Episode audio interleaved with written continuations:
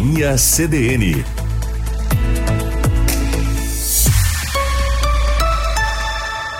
Carla Torres e João Pedro Vandersand.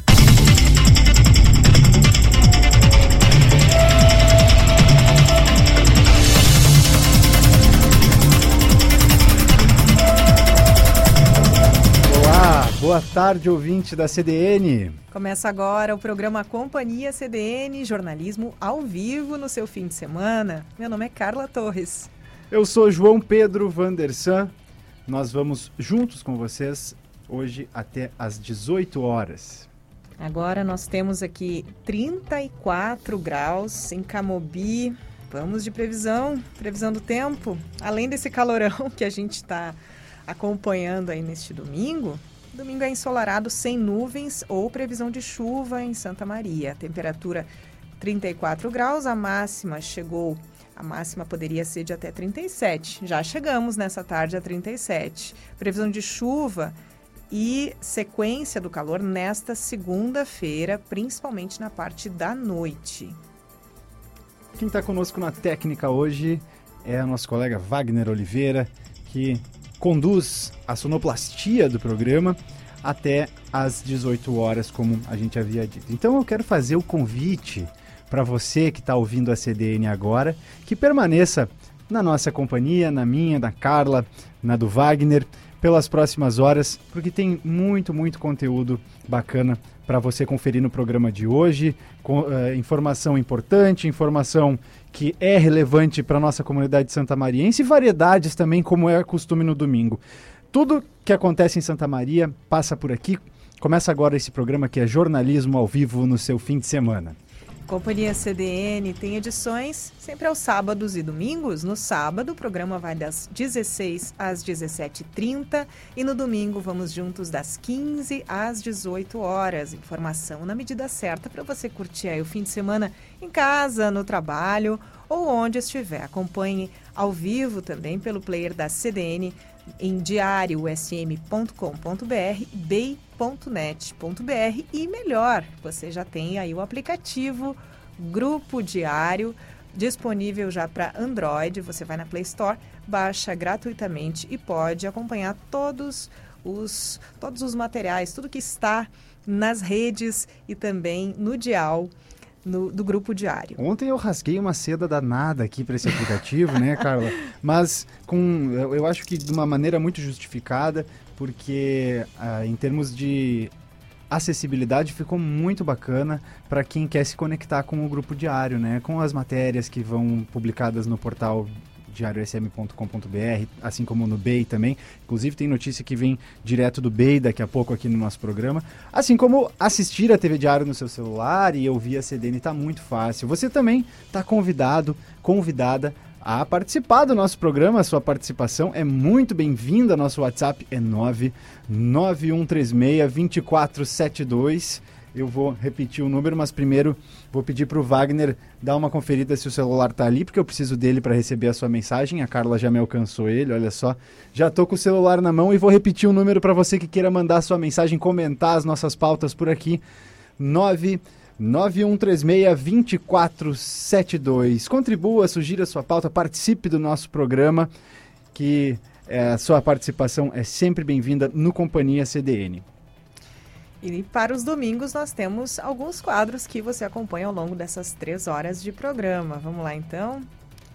Na Semana Limpo, a gente relembra os, as principais pautas aqui, os principais assuntos da semana que passou, desde segunda-feira até o dia de hoje, e destaca algumas delas né, para trazer aqui para o nosso programa.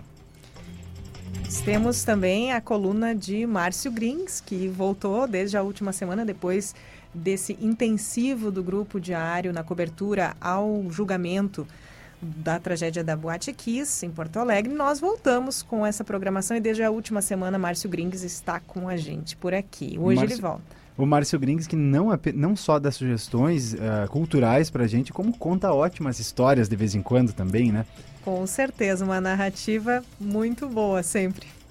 O Empreender pelas Redes é um quadro onde a gente convida pessoas que colocaram seus talentos e o seu trabalho nas mídias sociais. Começaram a usar dessa ferramenta para ampliar sua, sua abrangência.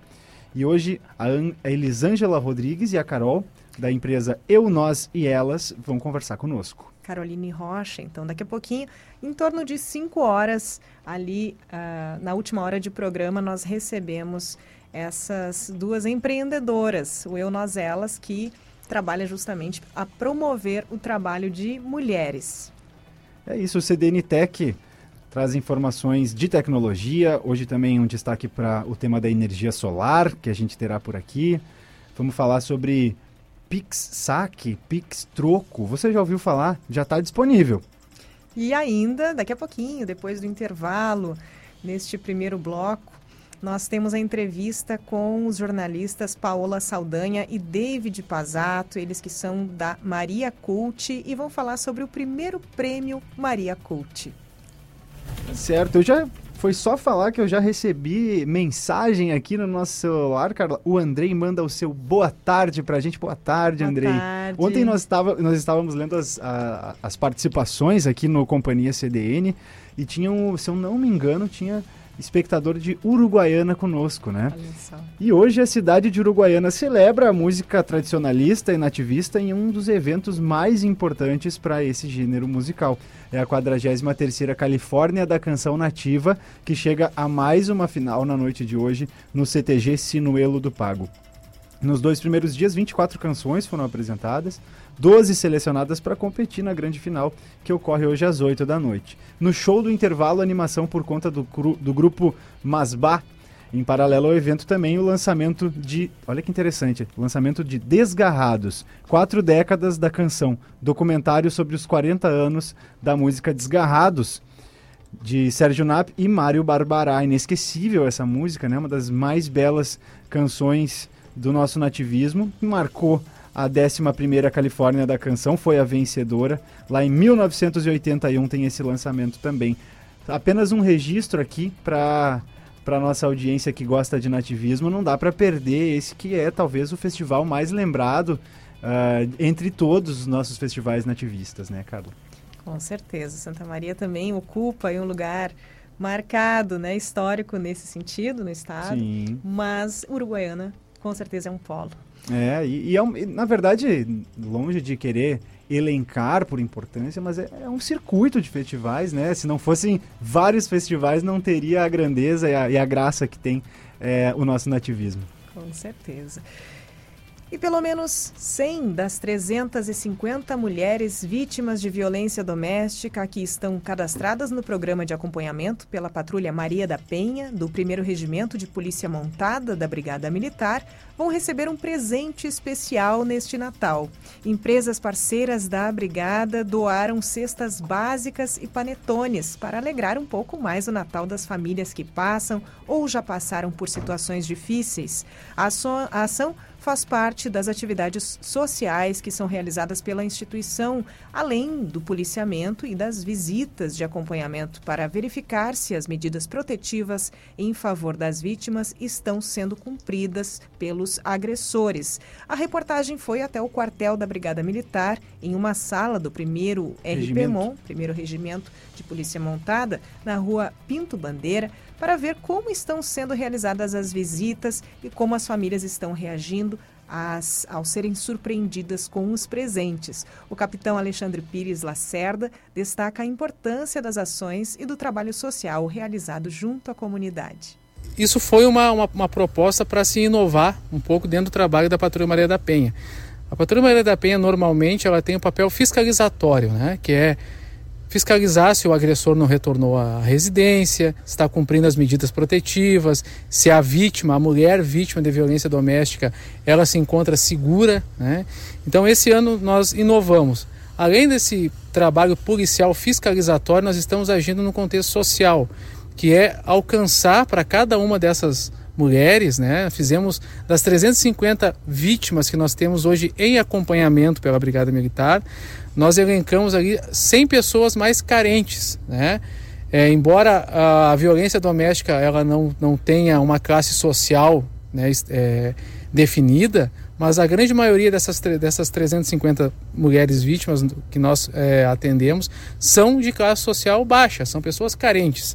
Então, é, elencamos essas 100 pessoas mais carentes, essas 100 mulheres mais carentes, e com a ajuda de alguns parceiros da comunidade, nós vamos alcançar, a partir de hoje, é, algumas cestas básicas, né, como um presente de Natal, uma ceia de Natal um pouco melhor, e alguns panetones também, para tornar o Natal dessas, dessas mulheres é, um pouco melhor, né, um pouco melhor, é, embora é, é esse problema né, que elas vivem com relação à violência é, doméstica, enfim. Então isso foi uma forma que nós achamos de melhorar um pouco o Natal dessas pessoas. Muitas dessas pessoas que nós vamos entregar esse, esse presente, esse agrado, talvez seja o único presente de Natal dela. Então isso também serve né, para inserir a Brigada Militar, inserir a polícia como um todo é, nessa questão um pouco mais social, não apenas de repressão, de repressão e fiscalização, mas também um cunho social né, de valorização do ser humano.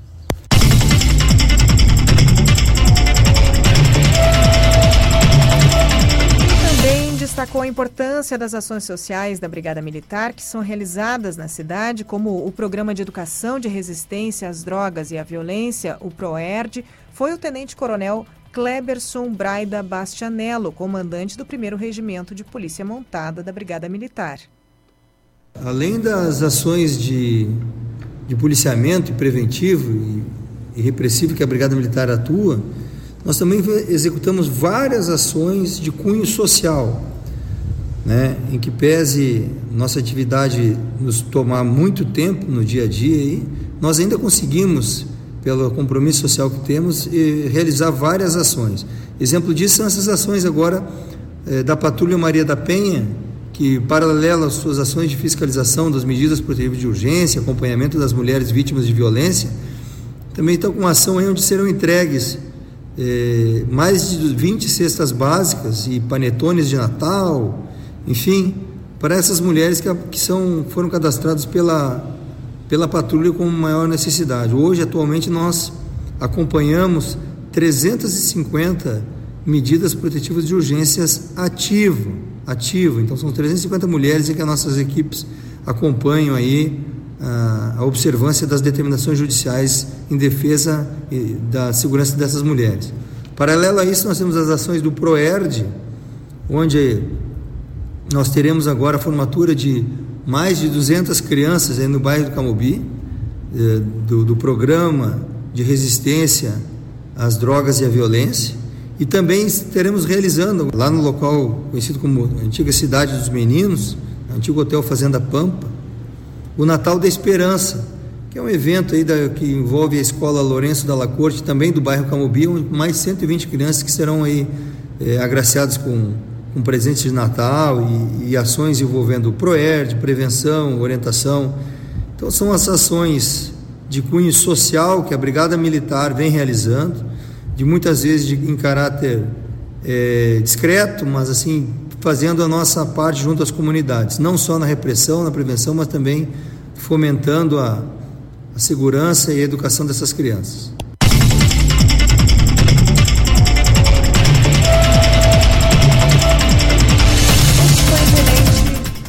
O Tenente-Coronel Kleberson Braida sobre as ações de Natal da Brigada Militar junto às mulheres cadastradas no programa de acompanhamento pela Patrulha Maria da Penha.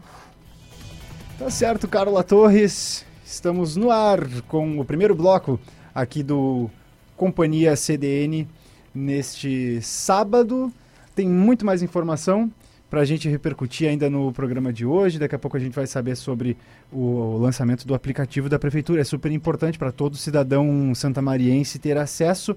Mas é daqui a pouco, e daqui a pouco a gente tem entrevista por aqui também no nosso programa sobre esse empreendimento cultural aqui da cidade, que faz tanto pelos artistas, que coloca tantos artistas em evidência e agora realizou o seu primeiro prêmio, uma premiação. Olha que chique! Tem uma premiação dos artistas aqui em Santa Maria. É o Maria Cult, que daqui a pouco adentra os nossos estúdios e a gente vai trocar uma ideia sobre essa realização do primeiro prêmio. Você está ouvindo Companhia CDN. Agora, 15 horas 29 minutos, 34 graus.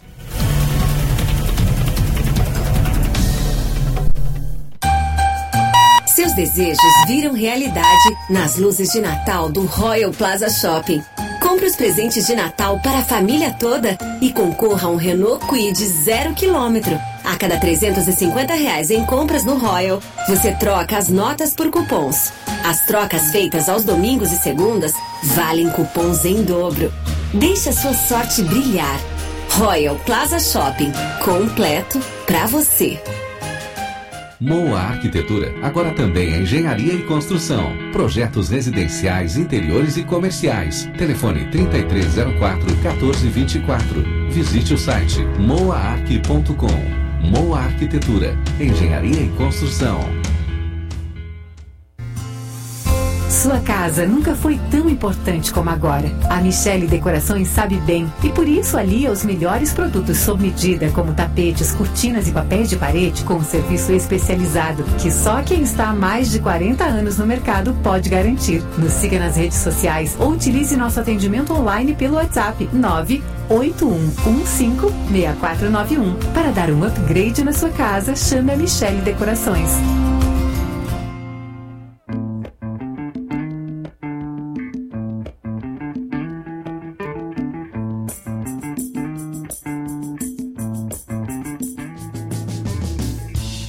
Pessoal, eu sou Rodrigo Ricord e você é meu convidado para entrar no mundo da cultura local e mundial com o programa Mistura. Todo sábado, a uma e meia da tarde, um programa descontraído com debates, entrevistas, convidados especiais e dicas de literatura. É a vez de dar voz aos artistas locais. Mistura, um mix de cultura no seu fim de semana.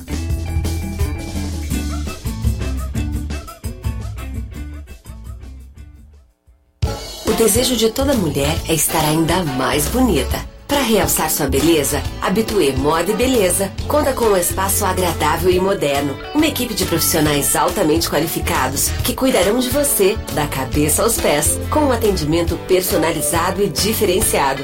Permita-se vivenciar uma experiência única. Habitué Moda e Beleza. Rua Jorge Pedro Abelim, 238. Telefone 3217 8325. Acompanhe o programa Faz Sentido, todo domingo, das 11 ao meio-dia, comigo, Fabiana Sparrenberger, e com o psicólogo Carlos Eduardo Seixas, aqui na CDN. Vamos propor discussões que despertam o interesse de quem busca respostas sobre a vida, ajuda para os desafios do dia a dia, saúde mental e incentivo para construir uma trajetória de bem-estar. Faz sentido se é importante para você, é assunto para nós. Carla Torres e João Pedro Vandersand.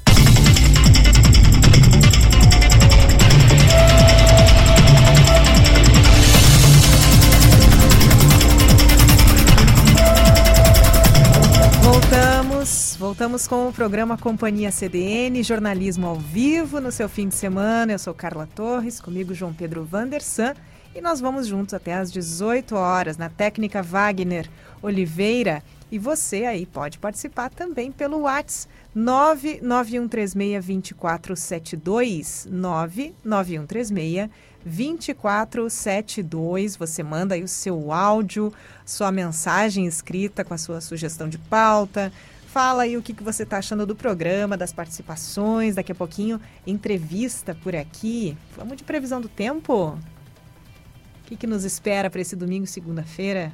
É isso, Carla. Esse domingo ensolarado, bonito, domingo de primavera, a primavera que está nos seus últimos dias aí, sem nuvens no céu praticamente e sem previsão de chuva para essa noite, final de tarde ainda aqui em Santa Maria. A temperatura nesse momento é de 34 graus e amanhã deve fazer ainda mais calor do que hoje, a máxima de 37 prevista para amanhã e a previsão é de chuva, principalmente na parte da noite. Aí sim podemos ter uma mudança de temperatura para esse final de ano e um calor que deve ser um pouco mais ameno nos próximos dias depois desses 37 previstos para amanhã, né, Carla? Poxa, muito quente mesmo. Bem diferente de ontem. O sábado até teve uma temperatura alta, mas hoje está especialmente abafado.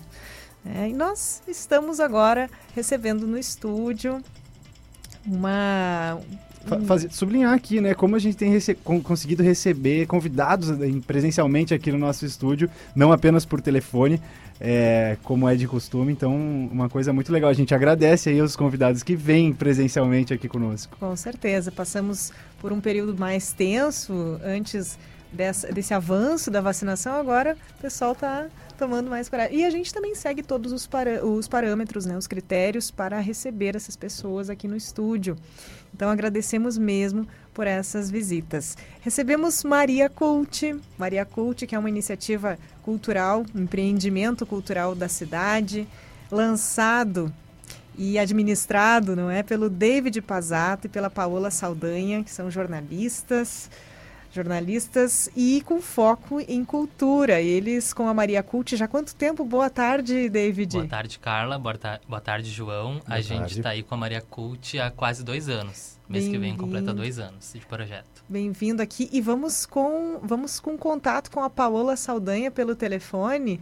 O Wagner está ali contatando a Eu Paola. até ia perguntar, Carla, é, pela quantidade de, de, de pessoas que a gente recebe aqui, às vezes a memória falha. Na outra vez que a gente fez uma, uma, Entrevista. uma entrevista no quadro Empreender pelas Redes com Maria Cult, foi a Paola só que conversou Foi a conosco, o David Nós tentamos, Foi tentamos só a. Paola, mas a gente tentou a ligação, mas não. Ah, deu acabou certo. não rolando os dois Sim. telefones ao mesmo tempo. Hoje um deles não podia, mas por garantir o David Eu veio ao por segurança.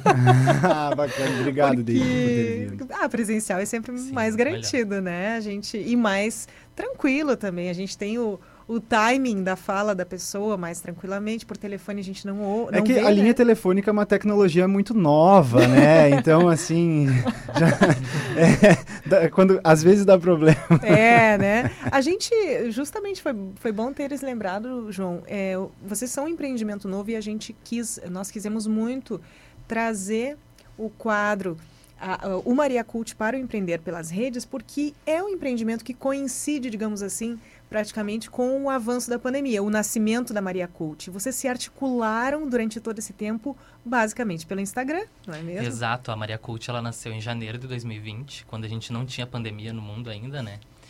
E ela surgiu com esse propósito de ser uma agenda cultural da cidade mesmo. Aí passaram-se dois meses, veio março, a gente veio com a pandemia, então a gente teve que se articular e achar outros modos, né, de trazer essa agenda, né, para a cidade e também de apresentar os artistas independentes, já que né, eles estavam passando por essas dificuldades que a pandemia trouxe, principalmente para o setor cultural, né? Então a gente conseguiu contornar a pandemia e projetar a Maria Cult junto E- com os artistas nesse período. David, esse período também coincidiu, e assim, quando eu falo coincidiu, parece que é uma co- simples coincidência e não cheio de relações bem diretas.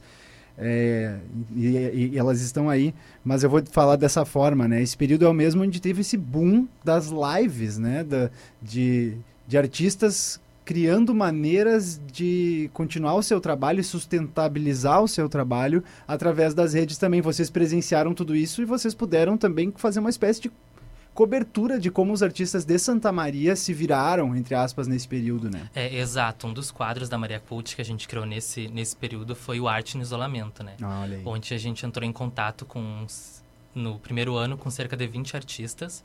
E a gente fez uma entrevista, né, com como eles estavam trabalhando na pandemia, né? Já que tinham né, essas impossibilidades aí que a pandemia colocou neles. Muitos não tinham condições de sobreviver, né? Tinham que achar uma live para fazer ou achar outros modos de vender a sua arte ali, já que são artistas independentes. Não né? é só fazer uma live, né? É também é, rentabilizar uma Exato, live. achar né? modos para rentabilizar. Fazer uma live não sustenta ninguém.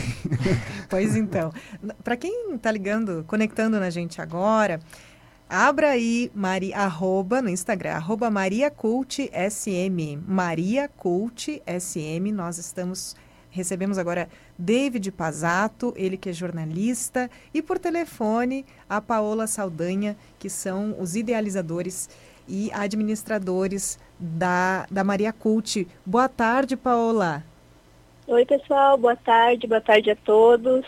É, gostaria de, primeiramente, agradecer mais uma vez o espaço que a rádio está aí oferecendo para a gente, falar um pouquinho sobre esse projeto, sobre a cultura local. Muito obrigada mais uma vez pelo convite. Obrigada pela tua presença aqui. Hoje falamos não de da novidade do empreendimento da Maria Cult, mas do prêmio, desse que é o primeiro prêmio que a Maria Cult promove. Como é que está sendo essa, essa promoção, essa realização, pessoal? Olha, Carla, a gente vem pensando no prêmio já há algum tempo, né? Eu e o David, e também agora o Fabiano, que integra a equipe com a gente. Já era um desejo antigo, mas esse ano a gente viu que, que era o momento de, de colocar ele em prática, né? Porque a Maria já está quase completando aí dois anos. Então a gente já tinha né, uma, uma identidade, uh, já tinha uma base também de, de, público e de publicações, então as pessoas já, já sabem o que é a Maria, uh, no caso, já sabem qual é a nossa missão, qual é a nossa proposta, né?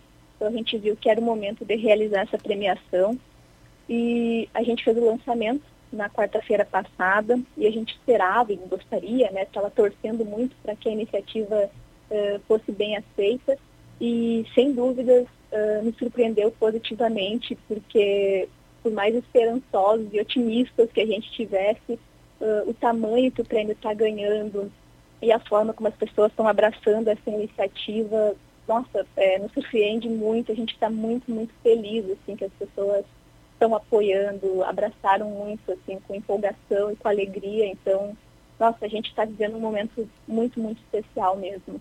Lembramos que a votação para o primeiro prêmio Maria Cult vai até 31 de dezembro. Este prêmio que tem o objetivo de ampliar a divulgação e valorizar as produções independentes realizadas em Santa Maria, bem como os artistas, produtores e agentes culturais responsáveis por essas obras, por essas ações. São muitas categorias. Eu, eu até olhei os posts assim dos últimos dias, muita postagem, muita categoria. Sim, Carla. Uh, a gente pensou então esse prêmio durante ao longo do ano, né? Essa ideia já veio lá no final de 2020, que a gente queria ter um prêmio em 2021. Então a gente já foi fazendo uma pré-curadoria ao longo do ano, assim, selecionando alguns trabalhos. E a gente chegou, então, no, no, mês passado, né? A gente finalizou as categorias, chegamos a 19 categorias e 85 indicações, né? Nas, nos segmentos das artes visuais, as artes cênicas, música, literatura e dança.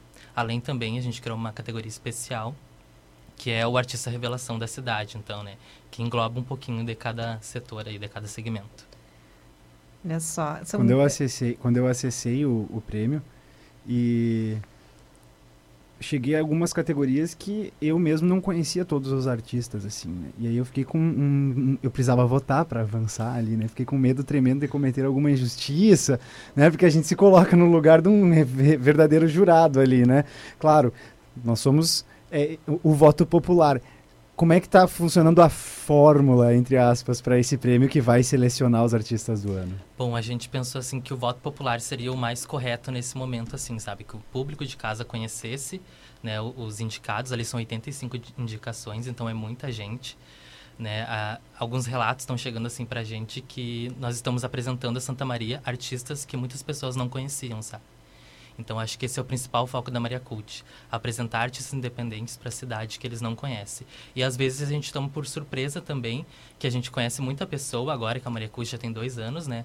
Mas todo dia chega alguém novo na cidade que, que é da, da dança, das artes cênicas, da música principalmente. Uhum. Então acho que o voto popular foi o modo mais justo assim do pessoal, né, votar aí nas pessoas. E a gente está se surpreendendo com a movimentação que está tendo nas redes sociais, né? Os indicados realmente estão pedindo os votos. E hoje, pela manhã, a gente foi conferindo ali a votação e a gente já se aproxima aos 20 mil votos. Olha então, é muita mobilização, sabe? Uma pergunta até justamente pela quantidade de pessoas. E outro dia eu falando com a Paola, produzindo esse momento nosso aqui, é, fazendo convite para ela, para vocês estarem aqui, eu perguntei, olha, quem sabe produzir um material com entrevistas com essas pessoas, de repente um podcast, é muita gente para fazer neste momento 85, mas quem sabe depois com os vencedores, né? Fica aí uma ideia para vocês criarem algo nesse sentido, não sei. O que, que vocês pensam? É, exato, a gente pretende fazer entrevistas com esses vencedores, né?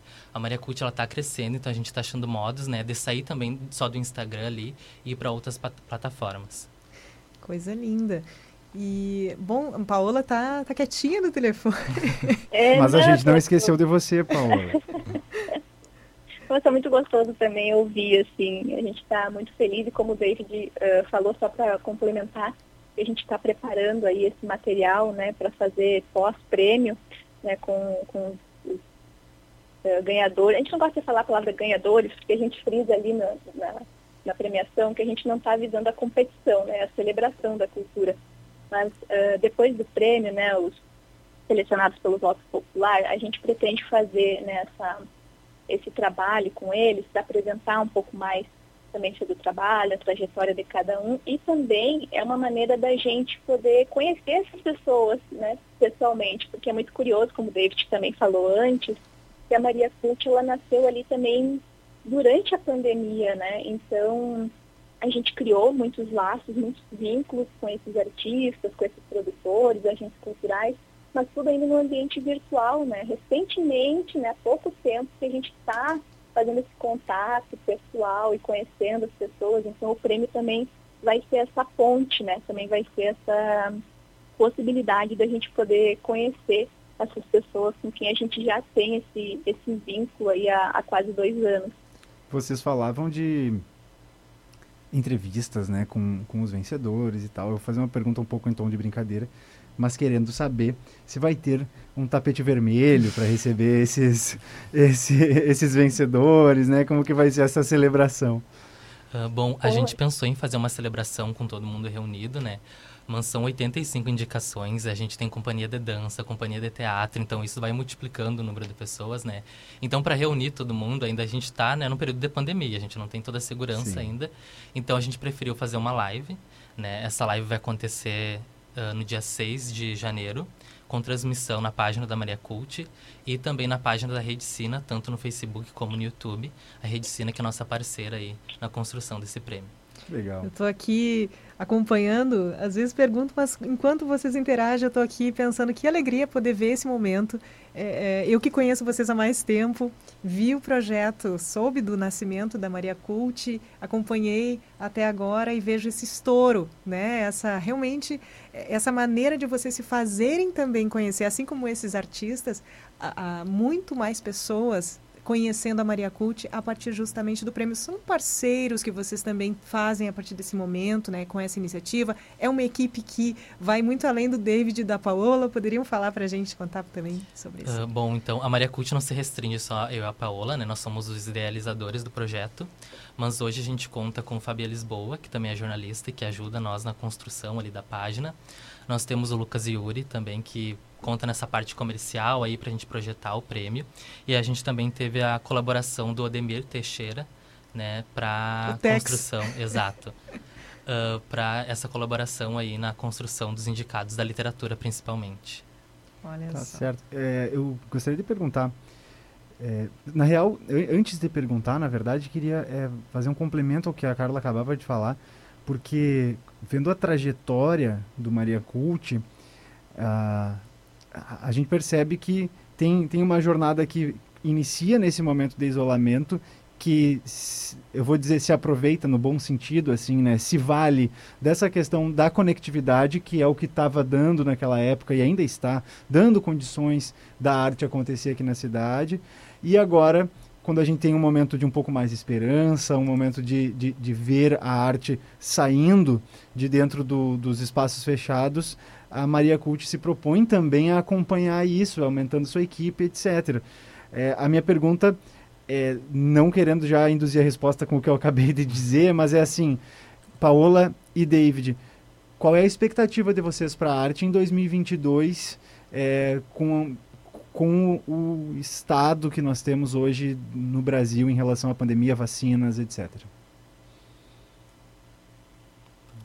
Olha, a gente viu nesse período, né? Acho que até comentei, acho que da primeira vez que a gente conversou, que a gente conseguiu mostrar com a Maria Cult também, né, mostrar o, o, trabalho desses artistas, o quanto a cultura ela é importante, o quanto a cultura é essencial e o quanto a gente resiste. E essa resistência é feita no, no coletivo. Acho que isso ficou bem, bem destacado, né? que é nessa força, nessa união de todos, assim, é nessa rede né, de, de, de, de, compartilhamento, de apoio, que a gente consegue se manter, sabe, sobreviver e seguir. Isso ficou muito forte, acho que foi né, um aprendizado assim, que a gente teve. E eu acredito que isso ainda vai se refletir não só em 2022, mas nos próximos anos, eu acho que a gente ainda tem muito trabalho para fazer e a pandemia ela deixou muitas marcas e isso com certeza vai, vai ficar em muitos trabalhos, né, em, em, em muitas atuações e assim a gente vai viver, eu acredito, assim, um momento, sabe, de, de, de renascimento. Acho que essa volta agora para a rua, para os palcos e contato direto, acho que isso vai ser um momento muito, muito importante, sabe? A gente vai florescer. Então, eu acredito que nesses dois anos a gente mostrou muito trabalho, a gente mostrou muito empenho desses artistas. Em 2022 em diante vai ser muito mais, muito mais, porque a gente estava com tudo preso, assim, a gente estava segurando tanta coisa, a gente estava com tanta potência sendo segurada, que agora que a gente pode mostrar e exibir, eu acho que a gente tem muita, muita coisa ainda para viver, para mostrar. Eu acho que a arte ainda tem, com certeza, sempre tem, né? Mas tem muito ainda, assim, para para mostrar para acontecer. E a Maria vai acompanhar isso cada vez mais de perto. E agora de perto literalmente, né? Que legal. A gente vai estar junto. então... Assim esperamos, Paula.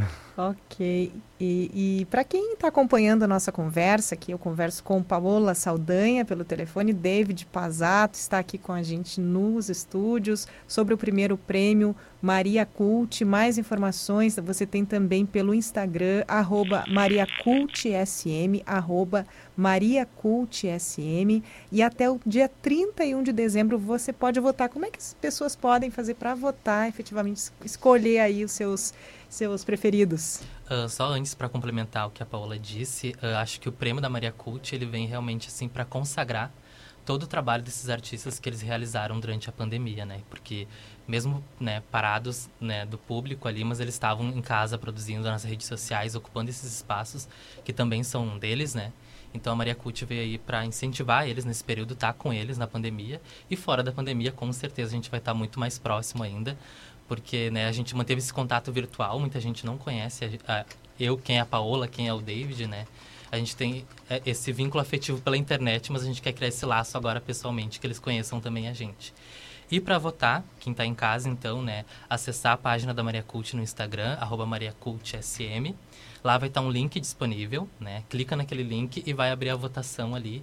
Vão estar as 19 categorias com as 85 indicações. Famoso link na bio. Exatamente. Legal. David, é, eu quero sublinhar aqui, remarcar o que você falava, que com certeza os artistas, eles se sentem... É, como vocês colocaram, né, celebrados e também estimulados com um prêmio. O Geraldo Vandré falava, a vida não se resume a festivais. Mas eu achei legal que o David falou, não, não é uma competição, é uma celebração. Então, com certeza, isso só coloca a arte de Santa Maria mais em evidência e, com certeza, é, estimula os artistas a estarem ativos, a, a, colocarem a sua arte na rua e nas redes, como é o caso do Maria, que o Maria Cult faz um trabalho tão massa nesse sentido. Certo, eu agradeço, agradecemos. Não sei se tens mais alguma pergunta, João? Não, não, da minha Pessoal? parte era isso. Estou feliz aqui com a presença do, do nossos. Ah, inclusive está acompanhado o David, né? Apresentar o, é, o colega que veio junto. Inclusive, estou sabendo que foi parte aí da equipe para viabilizar o primeiro prêmio. Exato. Pode dar o crédito. Eu disse assim: senta aqui na mesa, ele está quietinho lá. Dá o crédito para ele, David. É o Lucas Yuri, que ajudou a gente aí, né, para conseguir os patrocinadores. Também agradecer os patrocinadores, é o apoio, né? Que fizeram esse projeto crescer aí e ah, tá estourado. Coisa linda. Maria Cult, então, super conhecido, o projeto que começou há dois anos e é mais um desses tantos resistentes da pandemia, Exatamente. que não é fácil promover cultura, do, ainda mais durante um, uma, uma situação que a gente está ah, atravessando. Saem, é, eles e os artistas mais fortes do que nunca. Né? Muito bem, maravilhoso. Então, Maria Cult, Agenda Cultural de Santa Maria, você encontra essa e outras informações, claro, vota também no primeiro prêmio Maria Cult pelo Instagram, arroba. Você vai no link da bio, famoso link da bio, como disse o João. Obrigada, David Pazato, Paola Saldanha, que está com a gente pelo telefone. E muito sucesso para vocês aí nessa empreitada. Que a gente que agradece a oportunidade. Muito obrigada mais uma vez pelo, pelo espaço, pela oportunidade. E a gente segue junto sempre. Que Obrigado. seja um cometa daqui para sempre. Valeu, gente. Obrigado, Sucesso. Paola. Obrigado, David. São 15 horas e 54 minutos. Você está ouvindo Companhia CDN. E na próxima quarta-feira, dia 22, ocorre a última edição do ano da Feirinha Natalina da Tardezinha, organizada pelo Gran Bazar da TAI. A feirinha começa às 17h30 na garagem da El Mundo Seguros, que fica na rua Tamandai, ou Tamandaí, número 506. A feirinha natalina da Tardezinha vai ter doces, acessórios, objetos de papelaria, bordados e raridades que você pode garimpar também. A lista das, de lojas que fazem partes da, parte da feira está completa no Instagram, arroba achadosdatai, arroba com Y. É isso, Carla. E uma informação que não é exatamente nova, é recente porque é dessa semana, mas que esteve no Diário de Santa Maria de quarta-feira e que vale a pena ser relembrada aqui no programa, é que foi lançado o aplicativo Santa Maria de Todos Nós. Ele agiliza serviços como registro de reparos na iluminação pública, denúncia de irregularidades para a Guarda Municipal, você entra em contato com a ouvidoria também da prefeitura, obtém guias do IPTU, lê notícias do executivo, enfim. Cidadania de maneira geral agora está mais acessível a partir desse aplicativo.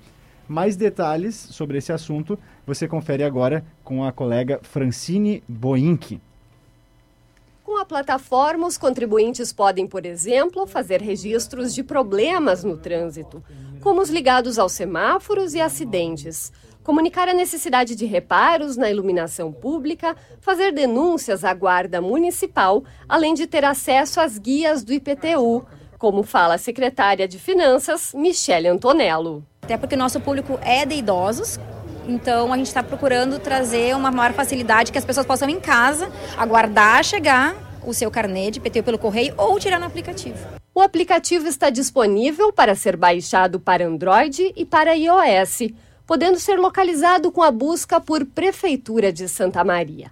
O vice-prefeito Rodrigo Décimo fala mais sobre o assunto. O nosso grande sonho é termos a cidade na palma da mão, né? Nós termos efetivamente uma possibilidade de, de interação bastante grande entre o poder público municipal, entre o executivo e a nossa população. Entre as novidades está a atualização em tempo real sobre as alterações no trânsito em casos de bloqueios em vias públicas por causa de obras ou eventos, por exemplo, uma notificação vai ser enviada para os celulares. De acordo com o secretário de Inovação e de Tecnologia e Informação, Tiago Martins Sanchotene, novas funcionalidades devem ser lançadas no próximo ano. O aplicativo não pode parar, não pode deixar de ser atualizado, então a gente vai fazer mudanças constantemente para poder é, entregar sempre uma solução melhor para o contribuinte.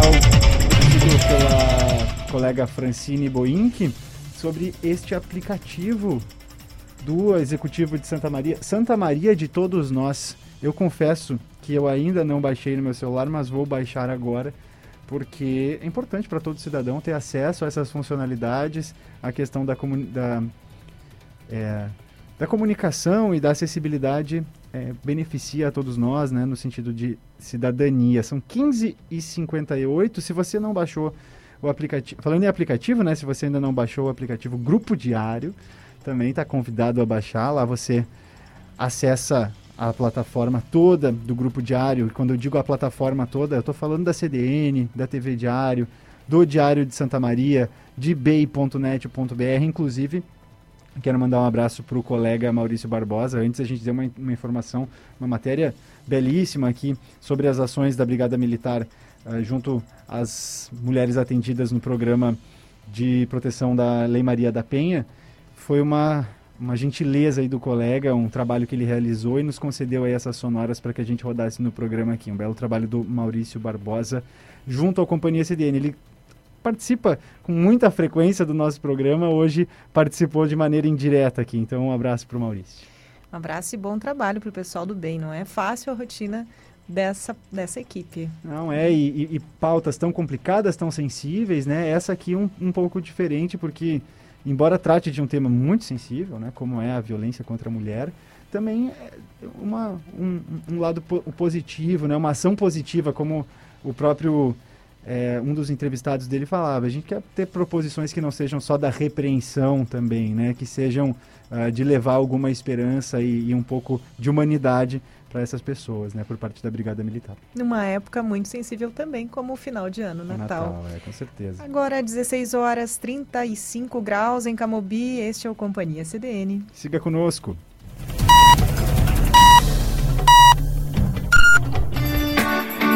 Não perca o Fisma Mais. Comece o seu ensino superior a partir de 529 reais. Faça sua matrícula até 31 de dezembro e consiga bolsa de 40% de desconto para toda a sua graduação. Benefício exclusivo para aprovados no vestibular. Vagas limitadas. Conheça nossos cursos e formas de acesso. Confira o regulamento no site da Fisma. Para mais informações, acesse as redes Fisma pelo arroba fisma.faculdade.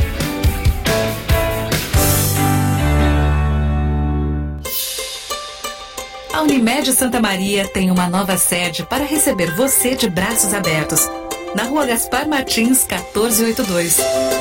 Um novo espaço com ambientes amplos, modernos, integrados e sustentáveis. Tudo pensado para receber e acolher com a qualidade, atenção e carinho que são as nossas marcas. Porque a Unimed Santa Maria pode até mudar o endereço, mas o que não muda nunca é o nosso jeito especial de cuidar.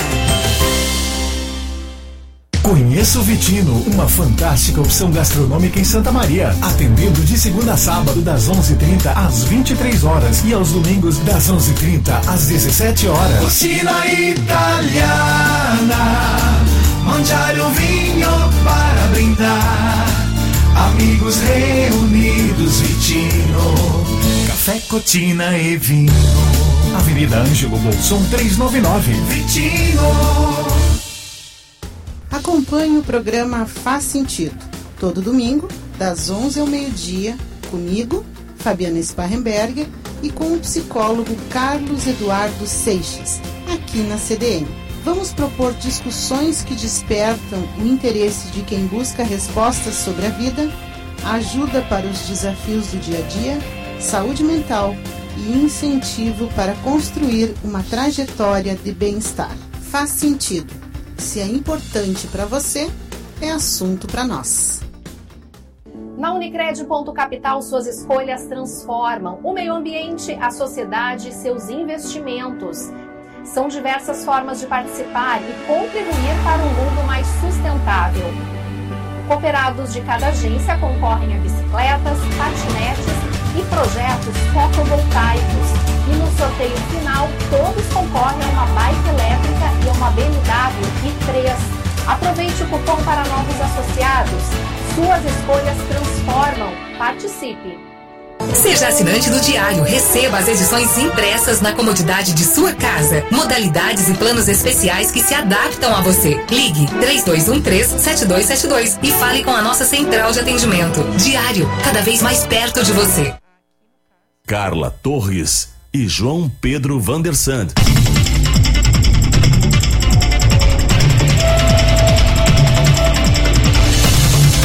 Companhia CDN, jornalismo ao vivo no seu fim de semana. Eu sou Carla Torres. Eu sou João Pedro Vandersan, nesse domingo ensolarado, dando boa tarde para você que está nos escutando em casa, no trânsito, no trabalho, se estiver trabalhando sempre acompanhado do radinho ou do celularzinho, do notebook, onde você estiver nos ouvindo.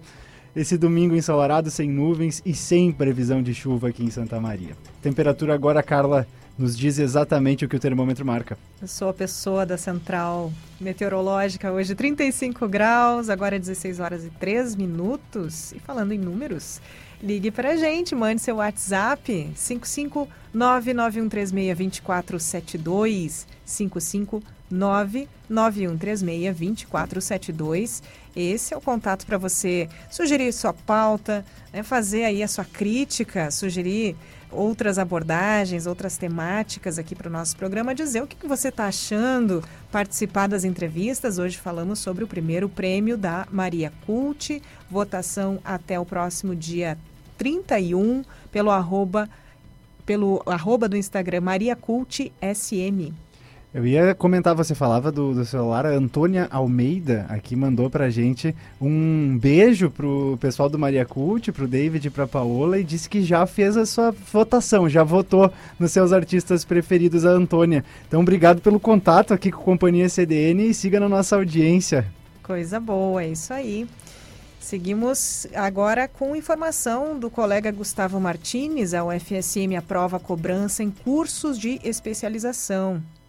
Na manhã do dia 17, em sessão ordinária do Conselho Universitário, o CONSO da UFSM, foi aprovada a resolução que regulamenta a criação de novos cursos de pós-graduação lato sensu, conhecidos como especializações, e que, entre outros pontos, estabelece a possibilidade de cobrança de mensalidades desses cursos. Tanto o parecer da Comissão de Legislação e Regimentos, a CLR, quanto o parecer do DCE, que havia pedido vistas do processo no mês passado e era contrário à cobrança de mensalidades, foram votadas ao final da sessão. No total, foram contabilizados 26 votos para o parecer da CLR e 20 para o parecer do DCE, e, portanto, aprovada a possibilidade de cobranças nos cursos de especialização da UFSM. O relator da CLR, o professor Tiago Bandeira Marquesan, reforçou que a cobrança é opcional e que essa é mais uma possibilidade de financiamento da universidade e que a verba também deverá auxiliar indiretamente os cursos de pós-graduação estricto senso, ou seja, mestrados e doutorados. O vice-reitor Luciano Schuch lembrou que a Coordenação de Aperfeiçoamento de Pessoal de Nível Superior, a CAPES, não financia especializações e que, por isso, esses cursos são tão raros em universidades públicas, e que seria necessário retirar recursos de outros cursos para fomentar as especializações. O representante do DCE do Conselho respondeu que, se esse é o caso, então as especializações não poderão ser gratuitas, já que elas dependem de recursos próprios para serem bancados e, portanto, a gratuidade não é uma opção na prática. De acordo com a resolução aprovada, a verba arrecadada pelas especializações será destinada para diversas necessidades dos cursos, incluindo a criação de um fundo institucional de pesquisa e extensão. Ainda, o fundo criado terá como finalidade financiar bolsas de iniciação científica e tecnológica, bolsas de extensão, cobertura de despesas vinculadas à realização de eventos e infraestrutura, entre outras. A UFSM já tem, de acordo com o site da instituição, 21 cursos de especialização, sendo dois deles na modalidade à distância. Para a CDN, Gustavo Martins.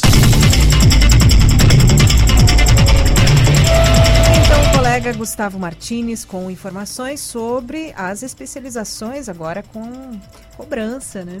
Também junto à, à UFSM. Tá certo, Companhia CDN, essa voz que você acaba de escutar antes da minha é da Carla Torres, eu sou João Pedro Vandersan, conosco na técnica o Wagner Oliveira. Eu quero saber da nossa audiência, você já abriu o Twitter hoje? Eu e a Carla Torres, nós já abrimos e compartilhamos com você o que nós vimos por lá no quadro que começa agora, em alta no Twitter.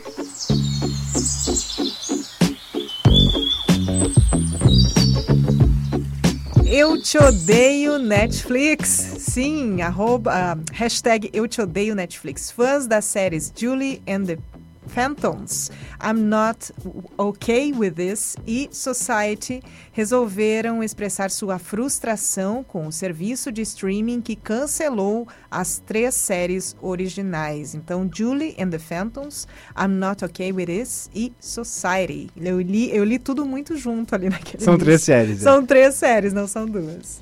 Também sobre streaming, entretenimento, né? Hashtag The Witcher estreou a segunda temporada de The Witcher. A Carla fez.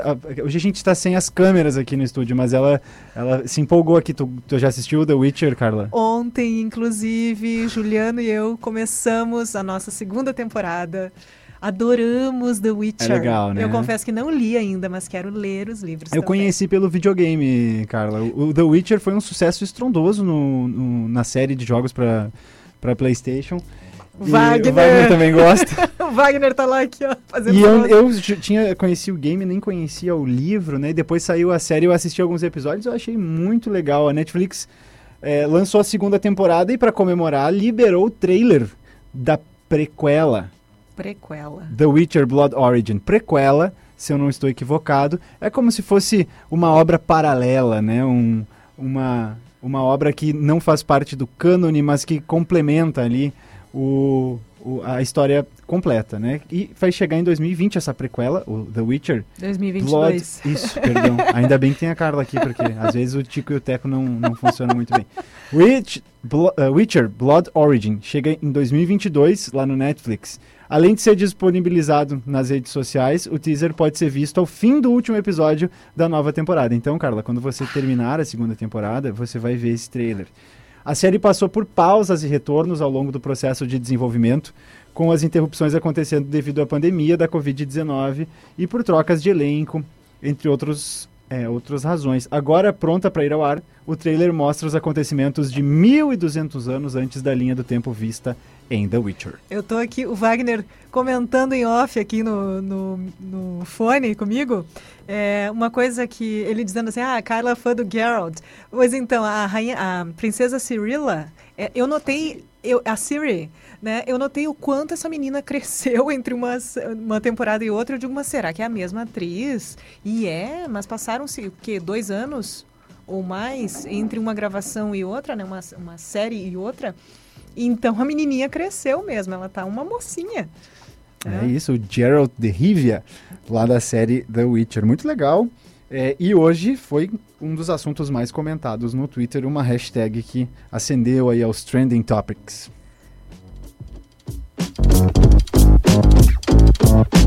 Chile. Segundo turno da eleição presidencial deste domingo no Chile vai definir se o país dá uma guinada à direita ou à esquerda. Os eleitores decidem entre os candidatos José Antônio Cast, da extrema-direita, e Gabriel Boric, da esquerda, e também chamado de extrema esquerda pelo seu opositor. Ex-deputado por quatro mandatos seguidos, o Cast, da Frente Social Cristã, diz que esta é uma eleição entre a liberdade e os comunistas. Digo isso entre aspas, tá, gente? Entre a liberdade, entre aspas, e os entre aspas, comunistas, em referência ao Partido Comunista que faz parte da coalizão do adversário político. Ex-líder estudantil e deputado, com fama de ter capacidade de diálogo com diferentes setores, Boric, da coalizão Apruebo Dignidade, diz, por sua vez, que essa é uma eleição entre um pinochetista conservador e o bem-estar dos chilenos. Inclusive, no- os nossos monitores aqui do estúdio, ligados em canais noticiosos do Brasil, é, repercutem justamente esse assunto, né? O assunto das eleições no Chile, talvez o tema político mais importante desse domingo na América Latina, com certeza. E outro, outra hashtag, o Twitter é sempre recheado de, enfim, política, esporte e entretenimento são os temas que mais aparecem, né? A gente tem feito essa cobertura. E o hashtag futsal porque hoje Cascavel e Sorocaba se enfrentaram pela finalíssima da Liga Nacional de Futsal. Quando a gente fez a, a- o apanhado das tags aqui, não tinha saído o resultado ainda, mas o Cascavel é o mais novo campeão eh, e campeão inédito da LNF, a Liga Nacional de Futsal. No ano em que completou 30 anos de fundação, a equipe paranaense não tomou conhecimento do Sorocaba. Venceu por 6 a 0 no segundo jogo da decisão. Depois de já terem vencido na ida, eles não quiseram administrar a vantagem apenas não. Partiram para cima logo de início com gols de Dieguinho, Gustavinho, Rony, que marcou duas vezes, André Deco e Lucas Gomes, que é jogador do Sorocaba e marcou contra. Os donos da casa construíram o placar logo na primeira etapa e garantiram uma festa bem antecipada para sua torcida. É o futsal um dos esportes mais celebrados dos interiores aí do Brasil, do nosso Rio Grande do Sul, inclusive. E hoje conhecemos então mais um campeão da Liga Nacional. Parabéns para o Cascavel. PS5. Confirmam-se as previsões que paravam na mídia especializada em, desde o final de novembro. Nessa semana, a Sony anunciou as novas placas coloridas que permitem mudar o visual do PlayStation 5, que originalmente é vendido na cor branca. Agora você pode customizar em vermelho, roxo, preto, azul ou rosa. Tu tem, João? Teu PS5? Olha, para comprar as placas coloridas do PS5, primeiro eu vou precisar ter condições de comprar o PS5, que não é nada barato, né? Eu tenho o 4. E tu, tu, Wagner? Tenho três. Ah, então tá. Já fiz a minha pesquisa aqui no estúdio. Mas a- se a gente tá aqui domingo trabalhando, né, Wagner? É porque estamos querendo comprar o nosso PS5 uma hora. Ai, gente. E, o Ministério da Saúde vai reduzir o intervalo de aplicação da terceira dose da vacina contra a Covid-19. Aliás, vamos avisar, não é? Terminou o nosso quadro em alta no Twitter. Isso, agora não são mais as hashtags. Vamos com mais notícia. Afinal de contas, companhia CDN é jornalismo ao vivo no seu fim de semana. Agora sim, o Ministério vai reduzir o intervalo de aplicação da terceira dose da vacina contra a Covid-19 de 5 para 4 meses. A informação foi divulgada pelo ministro da Saúde, Marcelo Queiroga, no Twitter. Tá aí, ó. A gente falava dele. Foi justamente no Twitter que o Queiroga falou sobre essa informação. Ele afirma que a portaria com essa alteração é publicada nesta segunda, agora amanhã, dia 20. Conforme o ministro, a redução no intervalo entre a segunda e a terceira dose é uma tentativa de ampliar a proteção contra a variante Omicron. E a informação é da Agência Brasil. A gente vai continuar falando sobre o mesmo tema aqui no, no programa, Carla, mas eu só vou fazer um parêntese aqui. Uh, já que a gente está falando sobre Twitter, sobre o ministro, é, já não é novidade que as redes sociais é, sirvam também, de alguma maneira, como um, um órgão oficial de comunicação é, de autoridades, de órgãos aí do, do governo. Então, às vezes a gente brinca aqui, né? Pela quantidade de entretenimento que tem nessa rede social, a gente fala que muitas vezes os assuntos são muita fofoca, são às vezes é, a menos demais, mas a verdade é que nas mídias sociais hoje em dia também é um campo de socialização e de é, comunicação, inclusive muito séria, que já não tem distinção entre qual é qual. Eu não, não, não eu só não acho que o TikTok vai ser usado uh, para emitir informações oficiais, mas as demais já estão com certeza sendo um canal é, oficial. Olha, vamos, vamos acompanhar cenas dos próximos capítulos aí. Não sei se o TikTok não passa por isso daqui a pouco. Enfim, não mudando de assunto, mas outra informação relacionada e importantíssima para todos os santamarienses, calendário de vacinação já está definido para essa semana. Ações se estendem de segunda a sexta. Normalmente vai até o sábado, mas no próximo é Natal, então não vai haver imunização no feriado de Natal. Diante disso, a, a Prefeitura prevê horário estendido em três dias da semana, até as 19h30, para que a população coloque o esquema vacinal em dia, o que é importantíssimo. Para a próxima semana estão previstas ações para a segunda dose e também dose de reforço. As ações são distribuídas por todas as regiões da cidade. Para se vacinar, você tem que levar documento com foto, CPF e carteira de vacinação. Acesse a agenda de vacinação completa em diariosm.com.br.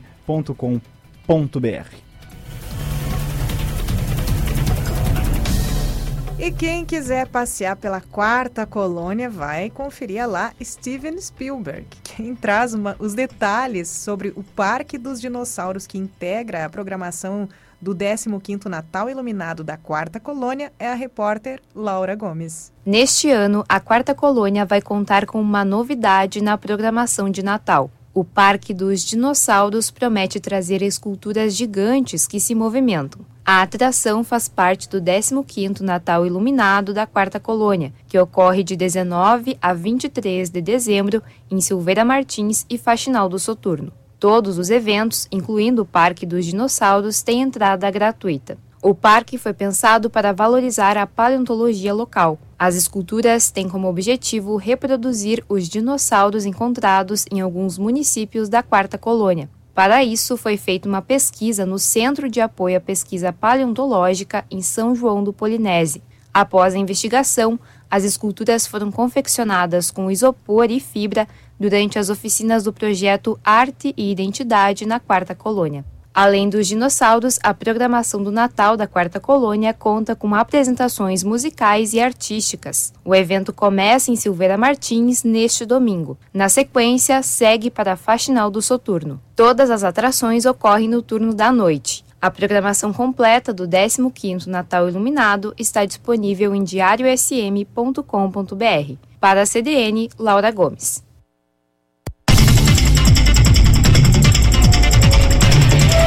Então a Laura Gomes trazendo detalhes sobre essa programação da edição de número 15 do Natal Iluminado da Quarta Colônia. Legal, eu quero conhecer o tal Parque dos Dinossauros, né? A nossa região aqui é, é, é tão é, rica nesse sentido, paleontológico, né? O, o dinossauro mais antigo do mundo habitava essas terras. É claro, a gente está falando em função do que já se sabe sobre o nosso passado. E sobre o nosso passado a gente está sempre redescobrindo coisas e as coisas mudam, né? Isso é, é curioso. Mas o que é fato e é inegável é que a nossa região sim tem uma riqueza e ela é eh, eu diria, bem explorada no sentido científico, acadêmico, ah, é muito bom saber, é muito legal saber, né, para quem se interessa por essas coisas. E agora, uma atração no sentido do entretenimento, que também é importante para que a gente crie interesse pelos assuntos científicos lá na quarta colônia, esse Parque dos Dinossauros. A Laura Gomes é quem nos trouxe as informações aqui no Companhia CDN, às 16h20. Agora, 34 graus aqui em Camobi. Calor não cede neste domingo, tempo abafado. Vamos de previsão do tempo? Olha só, o que, que a gente, que, que a gente tem para entre este domingo e essa segunda-feira, né? O domingo é ensolarado, sem nuvens e, como dissemos, sem previsão de chuva na região hoje. A temperatura agora é de 34, a máxima amanhã pode chegar a 37 graus e aí a previsão de chuva na parte da noite. Até lá, muito calorão. Daqui a pouco, ele que já foi anunciado aqui no início do programa, que nos conta boas histórias. Eu, inclusive, é, ontem, a, próximo das 11 da manhã, estava frequentando um estabelecimento aqui da cidade que vende livros e tive um contato aí com o nosso colunista Márcio Grings. Olha. Daqui a pouco a gente vai conversar com ele, eu vou poder contar como é que eu encontrei, entre aspas, o Márcio Grings pela, pelos sebos de Camobi. Siga Certo. com o Companhia CDN. Agora 16 horas 21 minutos, Companhia CDN até às 18 horas com você.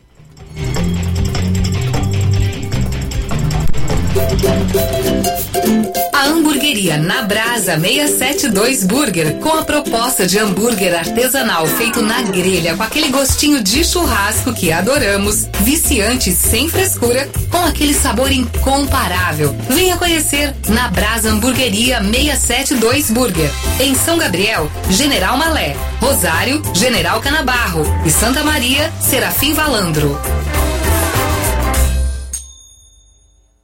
Os purificadores da linha Purifique fornecem água purificada, onde os índices de retenção são comprovados por laudos garantindo que contaminantes como cloro, pesticidas, metais pesados, bactérias, toxoplasmose, fármacos, ferrugem e microplásticos sejam retidos pelo refil. Possuímos patente mundial na retenção de vírus. Purifique. Viva bem. Viva saudável. Confira em uma de nossas lojas ou pelas redes sociais. Purifique Santa Maria. Confiança nos resultados importa para você? No LabMed investimos em tecnologia de ponta e uma equipe qualificada para entregar seus exames com agilidade e precisão. Estamos lado a lado com as equipes de saúde no Hospital de Caridade e no Hospital da Unimed. Contamos com estrutura própria de biologia molecular para avaliar o exame RT-PCR COVID, com resultados no mesmo dia da coleta. Se importa para você, o LabMed descomplica.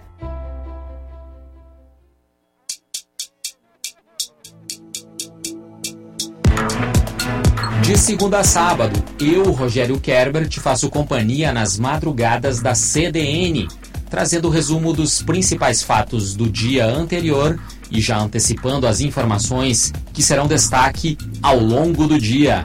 O Madrugada CDN tem duas edições para te atualizar sobre os principais assuntos com dinamismo e agilidade. Madrugada CDN, a sua melhor companhia. Secretaria da Cultura do Rio Grande do Sul e Nova Palma Energia apresentam Natal Iluminado da Quarta Colônia. Dia 19 de dezembro em Silveira Martins. Show com Kelvin e Klaus. De 20 a 23 de dezembro em Faxinal do Soturno.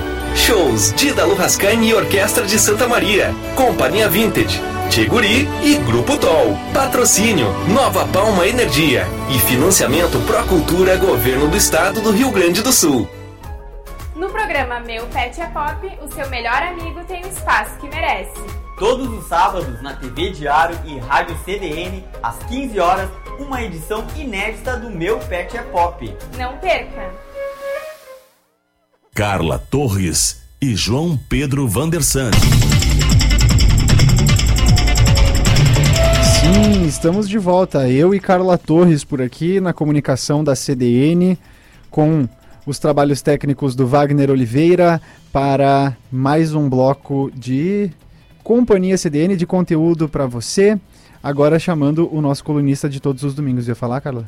Não, Ah. estou, estou aqui a esperar. Não, a gente sempre, a gente sempre fica ansio, eh, eh, ansioso. não é a palavra, porque ansiedade parece uma coisa ruim. A gente, fica, a gente sempre fica apreensivo, eh, querendo saber qual, qual vai ser o, o, o tema, né? Curioso pelo tema do nosso colunista Márcio Grings, que já está na linha. Mas hoje, antes de. Olha, entrou a trilha do Márcio Grings. Vamos curtir a trilha um pouquinho. Então, como eu ia dizendo, hoje eu quero ser mais propositivo com o Márcio, mas só para contar de uma curiosidade, né, Márcio? Eu tava. Tá ouvindo, Márcio? Boa tarde para ti. Boa tarde, ouvindo, ouvindo bem sentado aqui vocês falarem. Fiquem Ah, tranquilos. Legal. Muito obrigado. É, olha só, eu tava. é, em um, eu tive um desencontro ontem pela manhã, fui, fui fazer uma coisa, acabou não dando certo e fiquei com a manhã livre. Eu ia trabalhar, acabou não dando certo o meu, meu esquema, eu fiquei com a manhã um pouco Meu livre ta- e eu estava em Camobi. Meu e passei por um lugar. Quando eu fiz a, co- a cobertura da Feira do Livro, tu lembra, Carla? A gente, a gente fez uma Claro. cobertura, fui, fui em loco, e eu conversei com o proprietário do Sebo Camobi, que é o Antônio. E ele falou, passa lá no Sebo um dia, que é pra gente conversar, te mostra as coisas lá. E eu tava assim, muito. Tava passando por Camobi, não, não tinha nada específico pra fazer. E fui ao, ao Sebo Camobi, encontrei lá. E daí conversa vai, conversa bem. O Antônio é um cara muito, muito querido, assim, serviu um café. E daí ele foi me mostrar sobre os vinis dele, ele gosta de vinil, assim como o Márcio Grings gosta também. E aí ele disse que ele tinha uma máquina para lavar os vinis e essa máquina era japonesa. E aí eu queria ver a máquina. Ele, não, eu tenho um vídeo que mostra eu usando a máquina. E o vídeo era ninguém menos do que Márcio Grings falando sobre vinis nesse vídeo. Então foi, foi uma surpresa, lembrei. Falamos bem de ti, Márcio, nesse encontro. Tu conhece o Antônio lá da. Com certeza conhece ali do Sebo Camobi. Pois é, o Antônio é um amigo aí que seguimos trocando as figurinhas e, e por essa paixão por vinil, né? Na verdade, o Antônio, o Antônio vende vinil, né? É, é uma das lojas que hoje, que uma das poucas lojas da Maria que trabalham de uma forma organizada com isso hoje. Ele trabalha com vinis novos e usados. E ele tem essa máquina de, de vinil que, inclusive, foi ele que me apresentou, né? E, e realmente, que, olha, eu, eu tinha uns, uns, uns skins aqui que estavam com um chiadinho meio sabe, é, tem um chiado natural do vinil, mas tem aquela, aquele chiado mais agressivo, assim, que ele, que ele atrapalha a audição. E essa máquina de vinil realmente ele, ele, ele faz com que esses desagradáveis chiados que não fazem parte da, da experiência de um vinil desapareçam com essa lavagem aí. É uma máquina de vinil que, cara, eu, eu por exemplo, vou, vou, vou dizer um disco específico aqui que eu tava com problemas, que era um disco do Stephen Stills de 1984, ah, chamado Ride By You que é um disco que eu gosto muito, que quando eu comecei a ouvir música, foi um dos primeiros discos que eu, que eu, que eu tive, coisa e tal, e eu comprei uma cópia, comprei uma cópia anos depois, porque eu tinha passado a minha, fiz aquelas burradas que o cara faz ao longo da, dessa vida de comprar e trocar e de discos, né? E aí comprei de novo, só que minha cópia estava com muito chiado. E aí passei na máquina de vinil do Antônio e simplesmente o vinil ficou novinho, né? Deu uma faxina daquelas bem feitas, né? E eu recomendo, quem quiser realmente tirar algum chiato desagradável de vinil, essa máquina faz milagre, né? E, esse vídeo que tu viu, cara, foi um edital que eu, que eu aprovei pela Aldir Blanc, um edital, edital municipal que, ti, que teve, acho que foi em 2020, em que eu falava dessa experiência de conservar disco, eh, cuidar da capa, como, como, como na verdade, eh, a experiência do vinil pode ser mais, mais interessante com algumas, alguns truquezinhos, algumas dicas, né, que eu dou nesse vídeo, hein. Certo, legal, Márcio, legal, bom ver, bom vê-lo fora de horário e, e a máquina dele, é, ela é um pouco artesanal, mas parece ser é, muito funcional mesmo, bacana. É, não, é, e eu, co- como bem tu disse, ela é artesanal porque ela é montada, né, por, por um, por um, um, um, um- japonês que mora no Brasil, que coisa e tal, eu sei que o, que o Antônio me contou essa história, depois eu fui pesquisar realmente é por aí, só que tem máquinas realmente, eh, vamos dizer assim, ah, Industriais. é, de, de, de, tipo, eh, eh, vamos dizer assim, não, não artesanais, mas eh, feitas realmente para venda, eh, para industrial, né, vamos dizer assim, que são também tão efetivas quanto. Eu acho que a, essa máquina de Antônio, inclusive, me surpreendeu muito, porque estou olhando para ela e vai dizer, pô, isso não vai limpar meu vinil, né? Uhum. E limpa, e limpa, e fica legal. Posso dizer para ti que tive essa experiência e foi, pô, e foi muito legal. Pô, toda essa cultura do vinil me interessa, né? Porque eu sempre digo o seguinte, que eh, o, o lance de ouvir vinil é uma experiência que passa por muitos detalhes para que tu consiga realmente absorver o que o vinil pode te dar. Tem que ter um bom toca-discos, tem que saber eh, ter alguns cuidados especiais. eh, cap- as, as cápsulas, cápsulas de hoje, as- elas, elas têm uma tem muita tecnologia que pode realmente tirar muito mais do vinil que tiravam há 15, 20 anos atrás. Os players melhoraram muito. Eu, por exemplo, tenho uma, um toca-discos aqui que é um toca-discos austríaco, que é Project, que é muito bom com captação por autofon. Eu sei que eu posso estar falando meio uma linguagem que as pessoas não estão entendendo, quem não é do meio, mas ah, em resumo, eu posso dizer o seguinte, que hoje em dia ouvir vinil, ah, comprar um aparelho de toca-discos novo, ah, a experiência de ouvir esse disco hoje talvez seja muito mais prazerosa do que foi há 20 anos atrás com os toca-discos dos anos 90, por exemplo, que não eram bons, né? Ah, mas os toca-discos dos anos 70, 80, tem muita coisa boa que ainda está no mercado. Os, os, os velhos Garrad, por exemplo, ah, os, os ah, Sansui, tem um monte de máquinas, máquinas japonesas boas também. Os Gradiente, os BS-25, eu tive um muito bom também. Ou seja, ouvir vinil passa por ter um bom toca-discos. Isso eu posso dizer com toda certeza. E quando, e quando se não se tem um vinil, quando se compra vinil usado, por exemplo, de, de uma qualidade, às vezes eles parecem que são, estão muito sujos, muito chanteados. Essa máquina do vinil do Antônio aí, ela faz milagres. E é muito legal porque as pessoas podem levar os seus vinis lá que ele lava.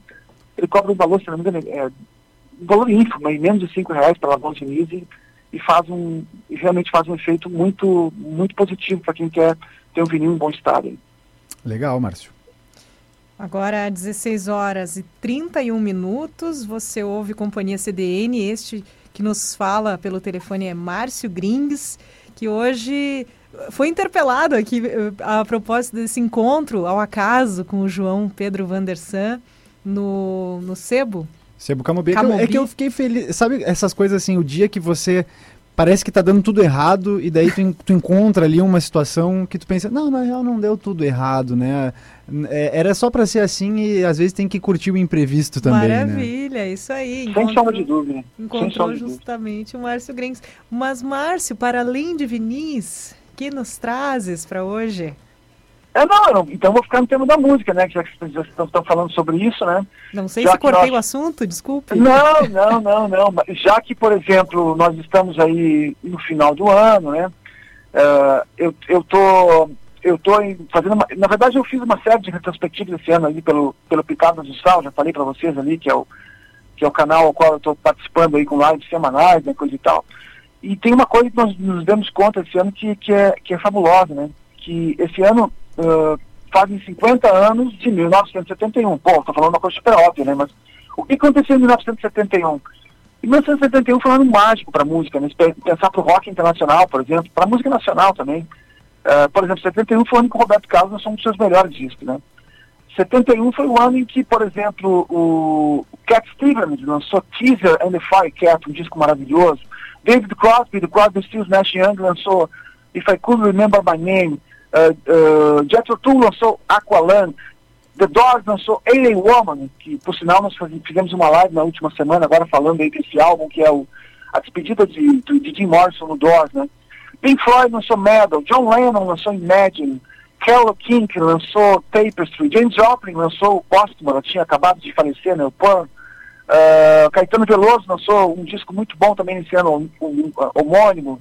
Uh, Paul Linda McCartney lançaram um Ram, Yes lançou Fragile, uh, T-Rex Electric Warrior, Miles Davis, A Tribute to Jack Johnson, uh, Black Sabbath Masters of Reality, já falei aqui, por exemplo, do Led Zeppelin 4, né?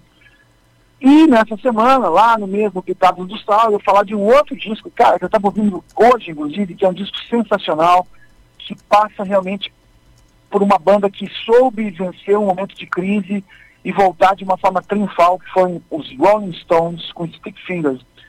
Pô, é o disco que tem Brown Sugar, é o disco que tem uh, White Horses, é o disco que tem uh, Can You Hear Me Knocking, uh, You Gotta Move, uh, Sway, uh, Beach, Uh, Moonlight Mile, que é uma música que eu adoro, System Motion, participação do Ray Cooder. É um daqueles discos que simplesmente tem um termo que se fala, né? Quando tem uma música que não é legal, que tu pula, que é filler. Não tem filler. Injeção de linguiça em português. Não tem injeção de linguiça. Realmente é um álbum redondíssimo. É um álbum que mostra o quanto os Rolling Stones eram, são uma banda. Por exemplo, os Beatles tinham acabado, né? Eles estavam. Uh, o, o, o, rock, na verdade, tava, deu um F5 ali em 1970 e vamos tudo de novo, né? E os Stones vieram com Stick Fingers, realmente que é um álbum assim, triunfal, triunfal, uh, mostrando, apontando para aquilo que eles iam fazer nos anos 1970, né? Bom, depois teve o Exile Main Street, teve o Sony Rock and Roll, teve o Back, Back and Blue, e aí foi, né? Tanta coisa boa que eles fizeram nos anos 70. Mas esse álbum, ao lado de Exile Main Street, eles realmente são, eh, são vamos dizer assim, o, o toda a parte e todo o outro dos Stones estão aí, né? Uh, são álbuns fundamentais para quem quer entender o rock desse período. E eu digo então que nessa próxima quinta-feira, próxima quinta-feira que vai ser dia, eu estou aqui com a minha agenda aqui, dia 23, nós vamos fazer, véspera de, antivéspera de Natal, vamos fazer uma live lá pelo Pitadas do Sal, eu, Romero, Romero Brito, que é lá, Romero Carvalho, que é lá de, de Belo Horizonte, mais o Sal, fala lá do, de Uberlândia também, de Minas Gerais, vamos falar aí desse álbum que simplesmente é um. Olha, cara, eu, eu, eu, eu acho que alguém que não ouviu, alguma, não foi impactado por alguma música desse disco é muito difícil, né? Uhum. Seja nova geração, seja pessoas como eu aí que realmente. Bom, ouviram a vida toda isso, né? O, o Sick Fingers é um álbum fundamental para os Stones, eu não tenho dúvida disso. E completou 50 anos, é isso? Ou vai completar? Já completou, Já completou. completou. Agora em, em 2021, o álbum foi lançado, se eu não me engano, em maio. Mas aquelas, pô, o ano acabou ainda. Né? Cinquentenário. Né? Claro, é, o ano do cinquentenário. É o ano dele, não, não, não podemos deixar de falar desse disco, né? E aí as pessoas me perguntam, ah, mas o que, que tem de diferente para os outros discos, né? Cara, tem algumas coisas bem interessantes, como por exemplo, é, esse disco é o lançamento da Rolling Stone Records, né? Porque, para quem não sabe, os Stones uh, se deram conta que em 1970, por causa de, de contratos mal feitos, eles não tinham direito ao direito autorais a nenhuma das músicas que eles fizeram. Ou seja, Satisfaction, quando alguém compra um disco, alguma coisa, não vai o dinheiro para a conta de Mick Jagger e Keith Richards. Vai para a conta da, esporte da família do Allen Klein, que era, o, que era, o, que era o, o empresário dos Stones que eles romperam na época. E com isso, então, com uma mão na frente, outra, outra atrás, e praticamente falidos, acreditem, isso aconteceu, eh, eles tiveram que reiniciar e a partir. E aí eles tinham um monte de músicas que eles tinham gravado em 69, por exemplo, e eles não lançaram. Por quê? Porque se eles lançassem alguma música naquele período, eles iam ter que dar para o spoiler, iam dar, dar, dar dinheiro para o Alan Klein. Então eles seguraram, né? Lançaram um álbum ao vivo em 1970, foram segurando a onda. E quando, quando acabou o contrato ali, que foi no, no, no primeiro, acho que foi no primeiro trimestre de 71, eles prepararam por lugar para lançar o Stick Fingers. E o que aconteceu? Eles tinham represado algumas coisas. Por exemplo, canções como Wild Horses, uh, Wild Horses. Tá, vamos, tá vamos abrir a lista aqui do Stick Finger. Não, não, não, já estou aqui com o dito na mão, aqui, ó. Daqui a pouco vem uh, toda Brown, a lista na mente. Brown Sugar, por exemplo, e uh, tem uma terceira que eu estou dizendo, ah, Beach, foram gravadas num estúdio uh, em 69 nos Estados Unidos, mas eles guardaram a sete chaves isso. Por quê?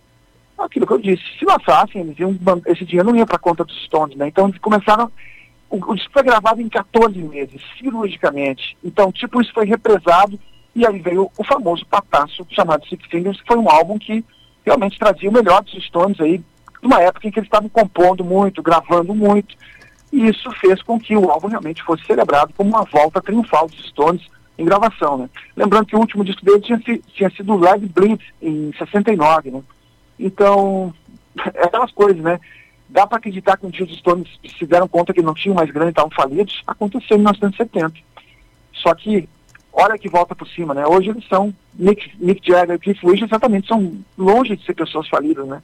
Márcio. Deram a volta por cima e são reconhecidos como grandes uh, compositores e umas bandas mais importantes da história do rock. Vou, nos, nos minutinhos que nos restam, quero fazer um link aqui sobre algo que que link porque linka o assunto que nós falávamos antes, que eram os vinis, e o Stick Fingers, que não apenas é essa patada musical e rock and rollística, como é também é, uma das capas mais controversas, polêmicas, né? Uma capa que tem um apelo sexual, né?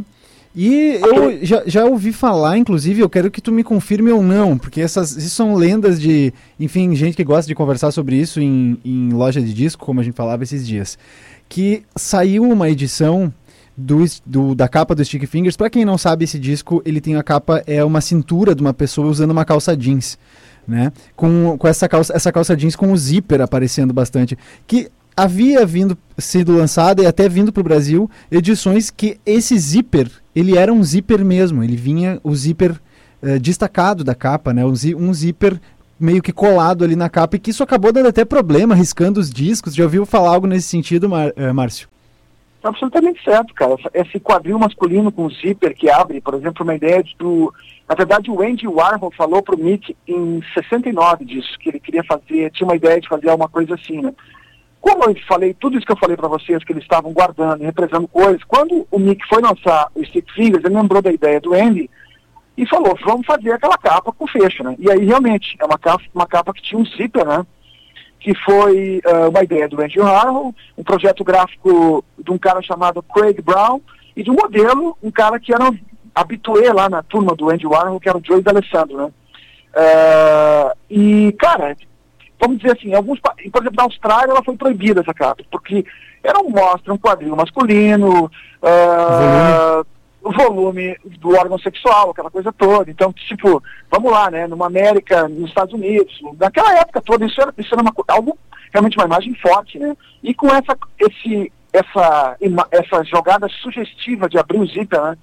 Então, tudo isso pô, passa por essa, essa, essa banda genial chamada Stones, que tinha realmente uh, essa, esse cuidado de, de colocar no mercado um produto que também era transgressor na sua, na sua embalagem, né? E também vale a pena lembrar que foi nesse disco que eles lançaram a famosa língua, né? que foi uma criação de John Pesh, que é aquela língua dos Stones, pô, que é uma das imagens mais conhecidas do rock em todos os tempos. Da né? cultura quem, pop. Quem, quem, não sabe que essa língua, ela representa os Stones, né? Muita gente não e... sabe, eu diria, Márcio. Muita gente não sabe, mas com certeza daqui a pouco tem até uma camiseta, algum, algum produto é, com a língua. É. Que às vezes nem sabe que a, que a língua é, é um símbolo aí, um ícone dos Stones, né? É, e tu, tu, falou uma coisa interessante, tu falou que na época esse, esse fecho ele, ele acabou dando problemas, né? É, eu estava lendo um tempo atrás sobre isso, diz que quando eles embalaram a primeira parte, o fecho ficava é, fechado, né? E esse fecho fechado, de alguma forma, ele acabava, é, dentro das embalagens, ele acaba danificando a capa do álbum seguinte, né? Então, várias capas foram danificadas por causa disso. Empilhava, aí, né? É, e aí, tipo, numa segunda leva, eles pegaram e baixaram o fecho, eu sei que tinha uma posição que ele ficava ali que acabava não estragando a capa, né? Enfim, uh, essas coisas que você imagina, né? Que, pô, e, e, e, aí que eu digo o seguinte, né, João? Como é interessante uh, essa música material, né? De, de ter um, hum. um, produto que seja uma capa que tu pode manipular, que tu pode ter essas, essas sacadas, assim, né? porque hoje em dia as pessoas usam música no, no telefone não têm a mínima ideia de como isso como eu imagino, período, né? eu imagino o quanto deva estar custando hoje em dia essa capa original, esse, esse vinil na capa original com o zíper é, real ali, né? O zíper destacado é, do, é, tu sabe, do tu sabe que, Diga lá. É, tu sabe, tu sabe que eu tenho uma edição de 1985, é sem o zíper, né? Mas eu tenho amigos que têm essa edição. Realmente ela é muito bacana, assim, sabe? É, é um objeto de fetiche de qualquer colecionador de rock ter uma edição dessa, dessa capa com fecho, né? Inclusive, tipo, teve uma época que tinha um, um povo aí que, que vendia pela internet, estavam falsificando ela e fazendo uma, uma, entre aspas, uma gruma ali para vender a capa com um fecho falsificado, né? Mas enfim, coisas do, desse mundo de hoje, né? Mas realmente, é um objeto fetichista para quem coleciona rock. Você imagina e, o, o, roqueiro cabeludo entrando na loja de aviamentos e pedindo um zíper para colar na capa dos stick fingers dele. Eu já pensei fazendo a minha aqui, mas não, deixa assim, tá tudo certo. Maravilha, Márcio. A gente agradece a tua participação mais uma vez, esse papo uh, bacana aqui, gostoso sobre rock. E desejando um Feliz Natal. A gente conversa para saber da tua participação na semana que vem, se for o caso, tá? Ok, eu convido todo mundo a ouvir aí. Próxima quinta-feira, Pitadas do Sal, só colocar lá no, no, no YouTube nós estaremos aí, então falando desse álbum. E aí, eu contei algumas, alguns, detalhes aqui, mas tem muito mais coisa. Então, tipo, pô, é um álbum que nós fizemos um faixa a faixa, vamos falando de detalhes das gravações de cada música. Acho que a Carla acompanhou uma do Dylan e ela percebeu como nós somos realmente uns doentes mentais, né? Falando de tudo, né? eu, eu ia ficar quietinha, porque o nosso tempo tá curto, mas eu vou ter que responder. Eu fico no grupo observando a riqueza dos comentários e hoje eu disse pro Márcio, Márcio, deixa eu adivinhar o tema da coluna hoje. E para mim foi impossível, frente a tantos temas que aparecem no grupo desse, é, é, no fim, é, o grupo do Sal, né? Pitadas do Sal, no caso, que é um Whats, que reúne pessoas de todo o Brasil, né? Pelo que tu me falou. E aí tu vê, né, cara, o pessoal só falando de música, né? Parece uma, é uma Muito bolha. Legal. Eu sempre digo o seguinte, quando esse mundo maluco de hoje, cheio de, de, de coisas terríveis, de problemas, é, aquela bolha, o WhatsApp tem tanta coisa nefasta também, vamos lá, né? Fake news vem por ali. Mas, pô, esse grupo só me dá alegria, a gente fica ali se divertindo, falando sobre música e, e aí as pessoas falam de detalhes, detalhes, detalhes, detalhes, e isso, claro, isso é pra quem gosta de música e quem tem essa paixão pelo rock and roll, né? Legal. Muito rico. Márcio, Ótimo, ótima semana para ti e até a próxima. Deixa eu te perguntar aqui se no dia 26 a tua participação está garantida ou se tu queres fazer um recesso de fim de ano. Não, vamos lá, vamos lá. Eu tenho até um tema para semana que vem. Eu, eu, não evoluí ainda, mas eu te digo durante a semana, hein? vai rolar. Maravilha. Então tá. Combinado. Feliz, Feliz Natal. Natal. Grande abraço, feliz Natal para vocês, para os ouvintes. Até mais. Valeu, até mais. É isso, esse foi o Márcio Grings aqui no Companhia CDN. Agora são 16 h 45 45 35 graus em Camobi. Siga com a gente até às 18 horas. Você sempre de carro zero quilômetro com o plano sempre novo Volkswagen. T-Cross 200 TSI 2122 com 10% de desconto para produtor rural ou CNPJ, com taxas a partir de 1,24%. Saldo em 24 vezes sem entrada. Entrada de 30 a 50% ou seu seminovo, financiamento em 35 meses e saldo restante de 30 a 50% ou carro atual como entrada para um zero quilômetro. No trânsito, sua responsabilidade salva vidas. Volkswagen. Oi, eu sou a professora Carolina Lisowski coordenadora do curso de Direito da Faculdade Palotina de Santa Maria e controladora geral do município. Eu tenho um convite para te fazer. Vamos criar oportunidades para transformares a tua vida? Na FAPAS, temos os melhores professores, aulas com situações reais de aprendizagem e estrutura moderna. Vestibular de Verão FAPAS. Transforme a sua vida, transforme o mundo. Seleção de emprego Hospital Bruno Born de Lajeado para técnicos de enfermagem e enfermeiros. Contratação imediata. Requisitos: Corém ativo, disponibilidade de horários e mudança de cidade. Agende sua entrevista online através do WhatsApp 519 9181 2864, indicando sua área de preferência. Hospital Bruno Born de Lajeado.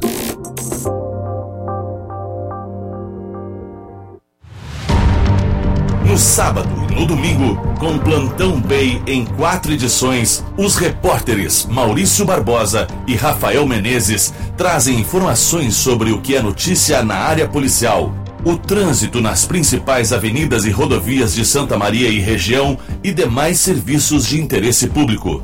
Plantão Bay, onde a informação não tira folga.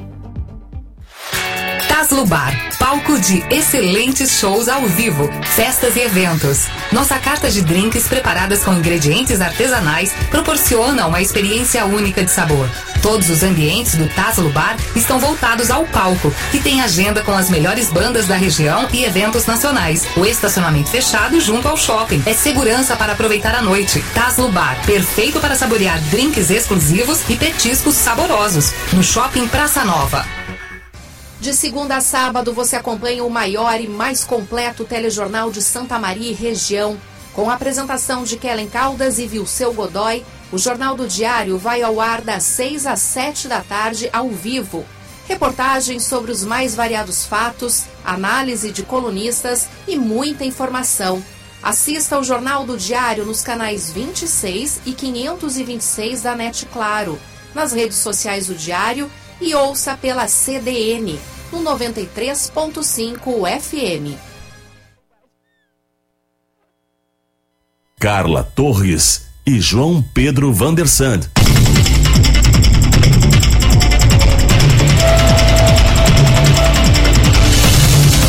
Companhia CBN com você neste domingo, hoje, 19 de dezembro, agora 16 horas 49 minutos, 34 graus em Camobi.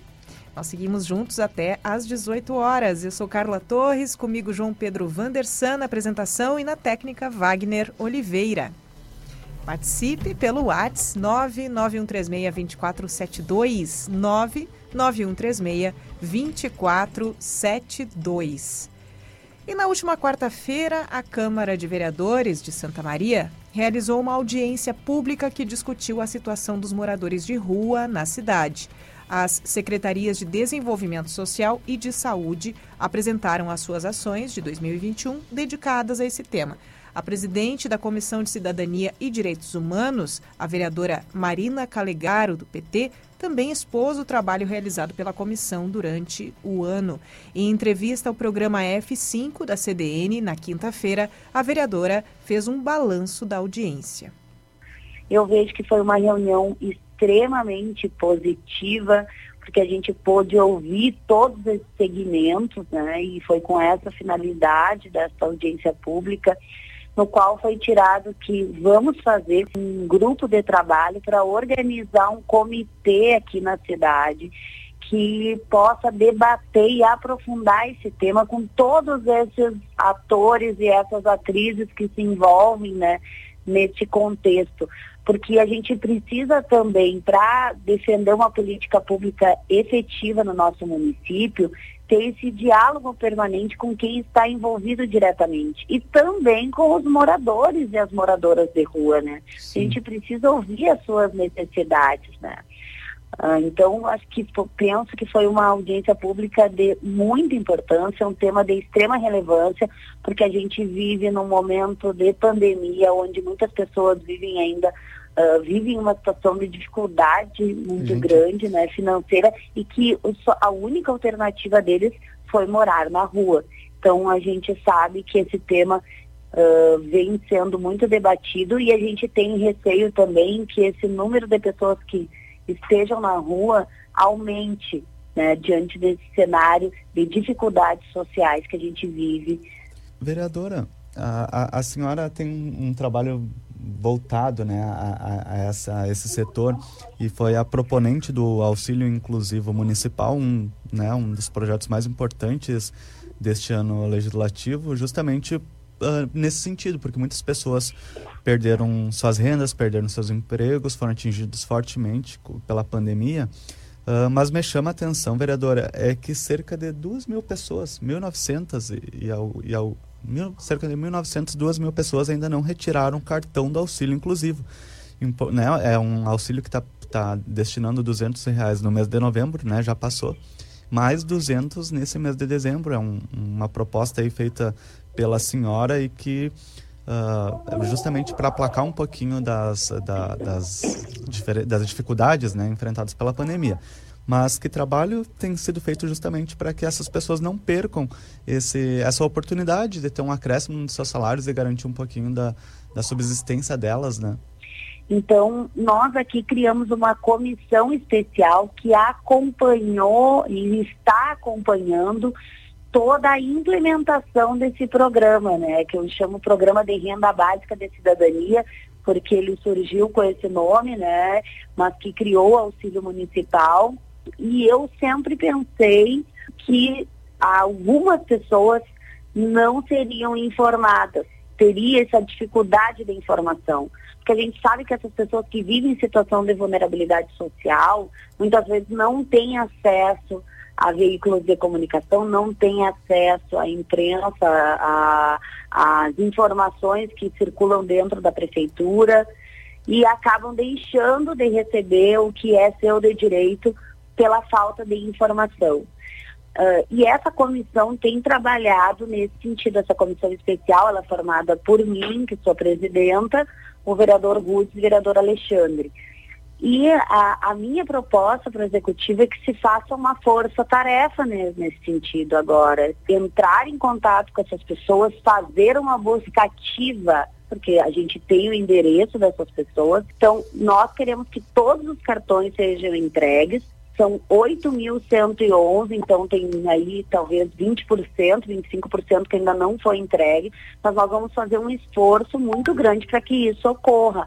Perfeito, uma corrida contra o tempo, né, vereadora? Até porque, pelo que o, o secretário de Desenvolvimento Social, João Chaves, nos falou, até em reportagem que publicamos, é que até o dia 30 de dezembro as pessoas podem retirar o cartão. Então já aproveitamos, reforçamos, podem ir até a sede da Secretaria hein? de Desenvolvimento Social fazer a retirada do seu cartão, mas são 1.956 cartões que ainda não foram retirados. Então, né, fica aqui o nosso registro que as pessoas que estejam nos acompanhando, certo, vereadora, que possam fazer a retirada do cartão do auxílio, inclusive o municipal. Sobre, eu, eu fiz umas matérias do ano passado, no início desse ano também, sobre as casas né, de passagem. É, sobre campanhas de, de, de arrecadação de alimentos, arrecadação de roupas. É, pra, na, na sua visão, qual, o que mais falta para acolher essas pessoas na cidade, as, as pessoas em situação de rua, vereadora? Eu, eu penso que a gente tem que criar uma política uh, que eles uh, tenham uma, uma voltem uh, a, a, como se fosse uma política de ressocialização. Uh, não é simplesmente acolher eles. Acolher é uma questão emergencial, mas nós também precisamos inserir eles uh, na sociedade novamente, uh, dando garantia de trabalho e renda, né? Profissionalizando talvez essas pessoas, porque muitas delas não conseguem sair desse ciclo, né? pelas dificuldades e pela falta de atenção do, do poder público. Então, eu penso que além dessa medida de fazer o acolhimento, nós temos também que trabalhar com uma ressocialização deles.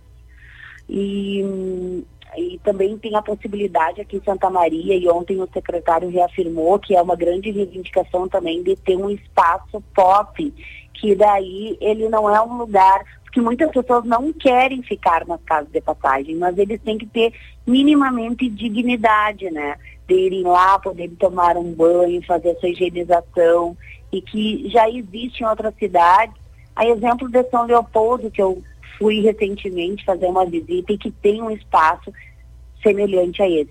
Então, eu acho que além de ter esse espaço uh, de, de acolhimento, é importante também a gente fazer a ressocialização dessas pessoas que lá estão. E muitas têm problemas também com dependência química, dependência de álcool. A gente também tem que trabalhar essa questão fortemente no certo. município.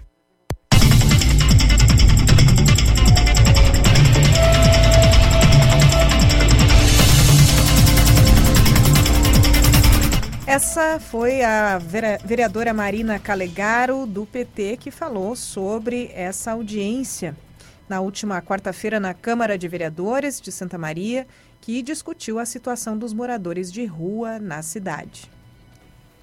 Esse é o Companhia CDN, com a Carla Torres e eu, João Pedro Vandersan. A gente faz jornalismo ao vivo no seu fim de semana.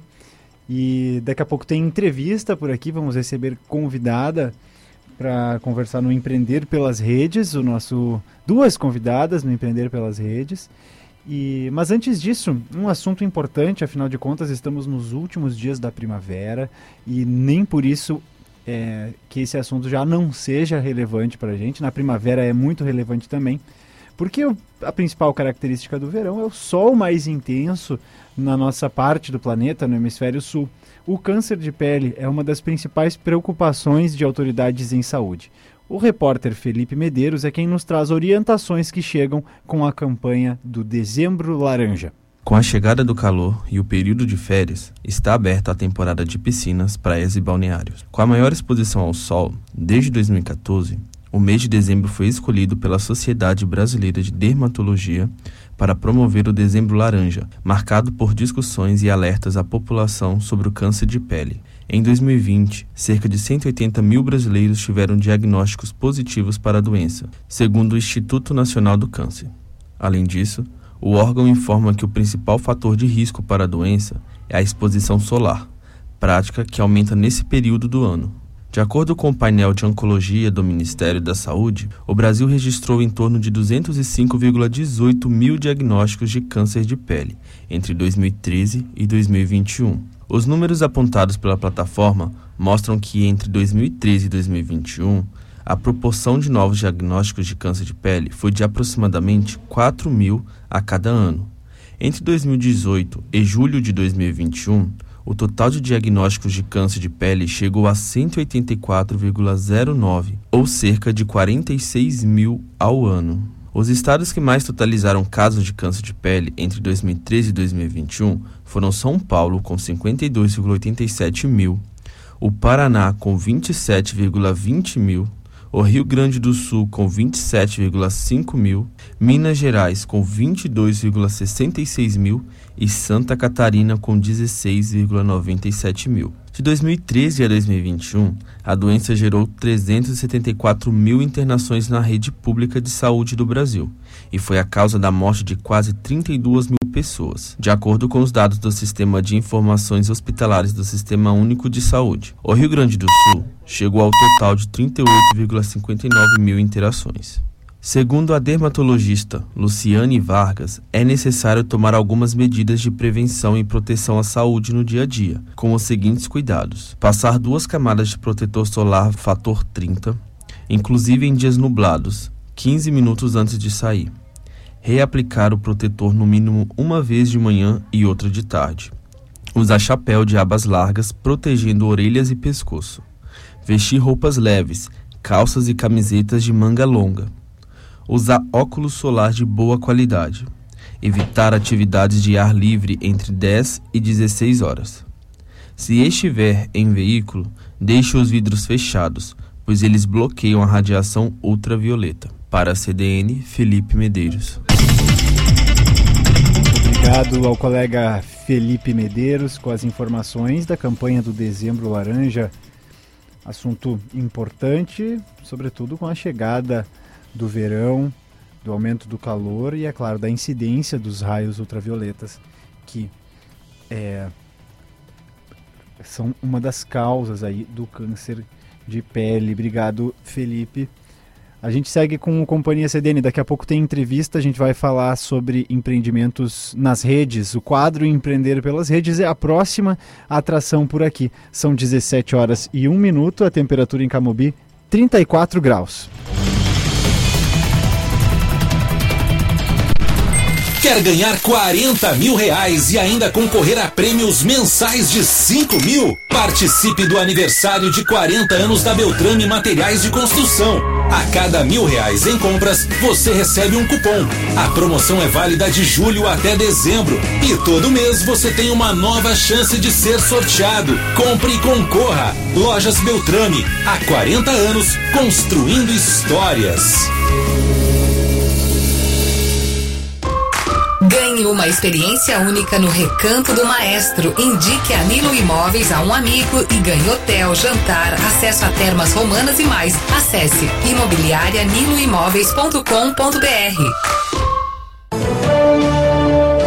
Adquira conosco uma assinatura do jornal Diário Combo Impresso mais digital e ganhe um brinde especial. Ligue para nossa central de atendimento 3213-7272 ou acesse o nosso site www.diariosm.com.br. Escolha a modalidade com planos e desconto especial. Diário, cada vez mais perto de você.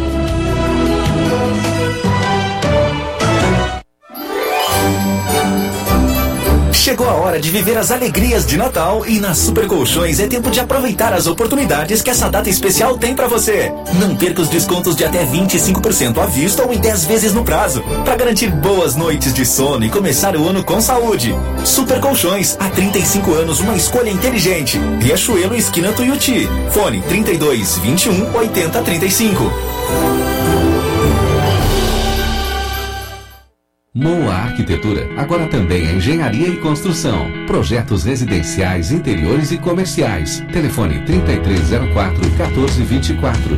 Visite o site moaarq.com. Moa Arquitetura, engenharia e construção.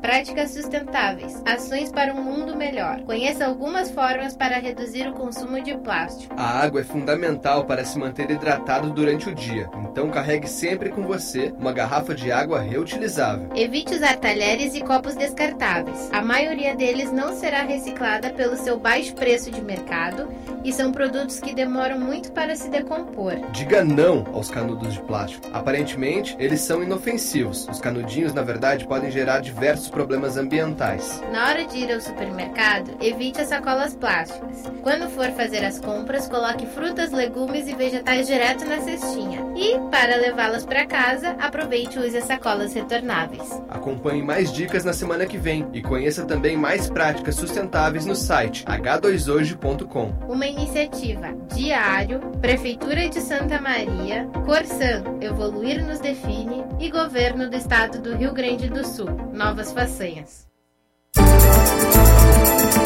Carla Torres e João Pedro Vandersand.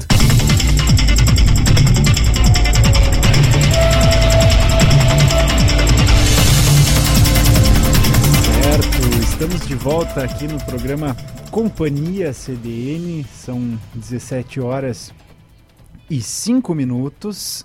Eu estou acompanhado da Carla Torres e do Wagner Oliveira por aqui. A Carla que está.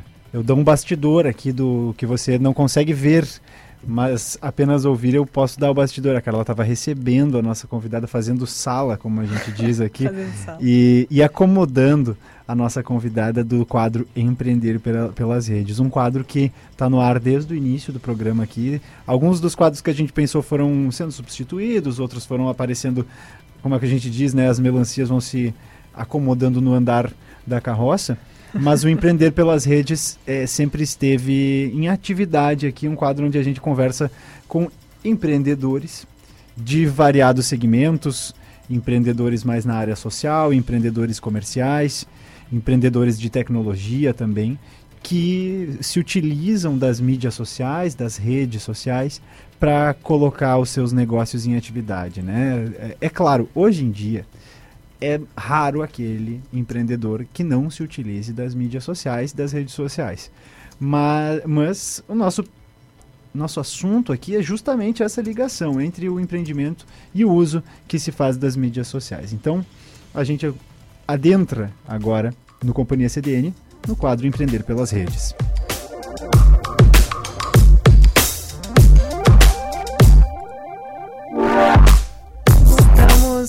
Estamos, aqui no estúdio em companhia da Caroline Rocha.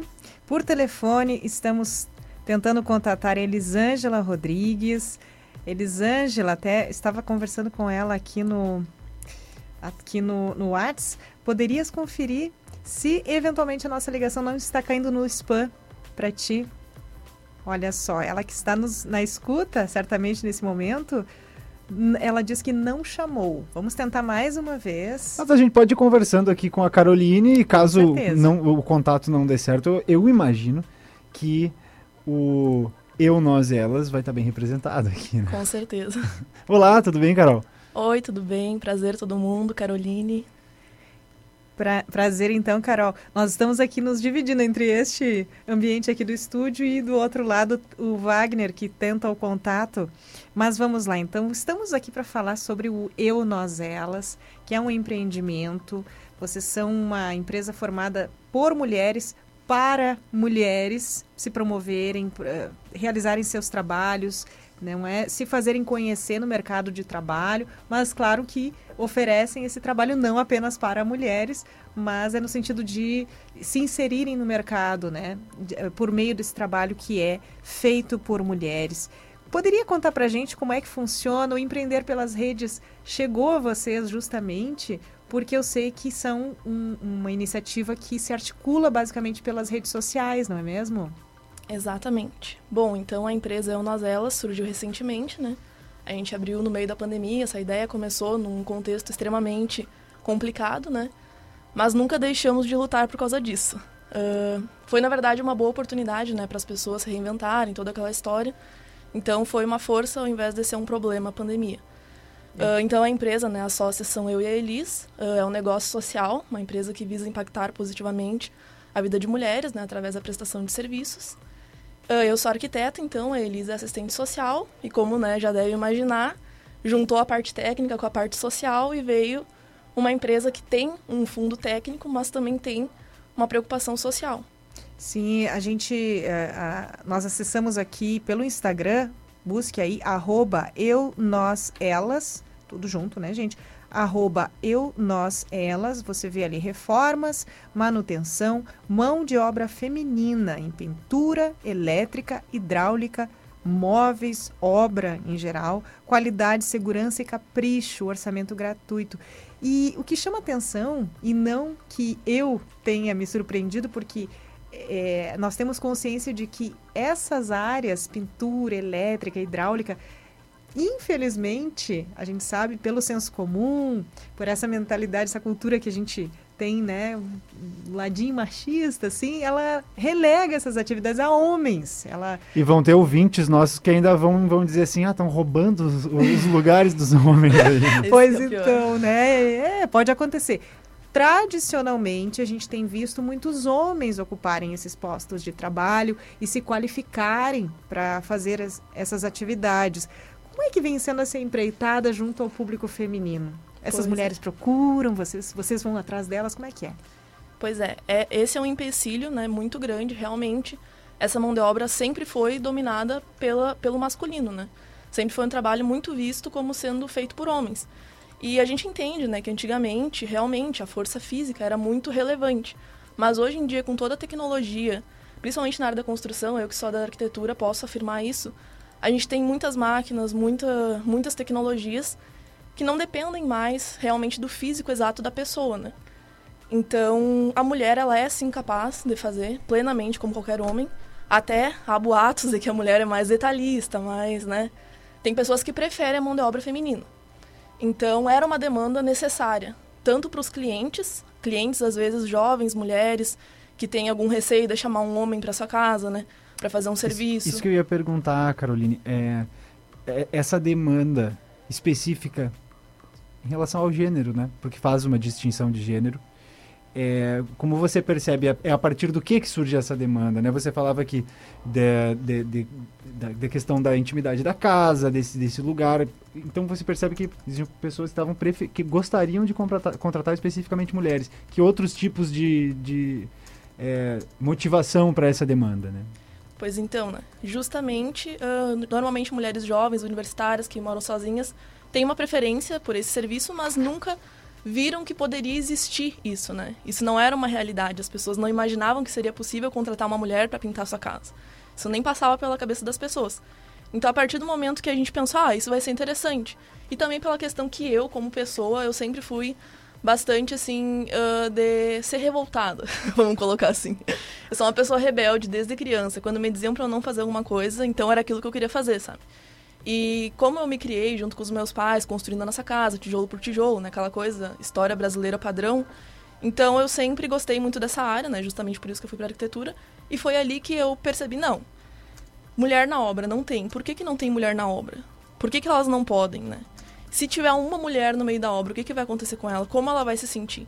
Com certeza mal, né? No meio de um monte de homens. Então, também não adiantava a gente simplesmente pegar e, ah, vamos treinar uma pedreira e vamos colocar ela na obra e tá legal. Não, porque para ela não seria legal isso, né? Uhum. Então a gente percebeu que existia uma demanda tanto da cliente final, que é a pessoa que prefere o trabalho de uma mulher, quanto das próprias mulheres terem um grupo para fortalecer elas, para elas trabalharem juntas, né, em equipe, para elas não se sentirem mal. Isso foi uma ideia tua? Uh, inicialmente começou com várias pessoas, na verdade. Uh, eu não estava nesse início, né? Quem começou com essa ideia foi a Elis, e mais três outras conhecidas dela. Uh, mas não era ainda uma empresa né, em si.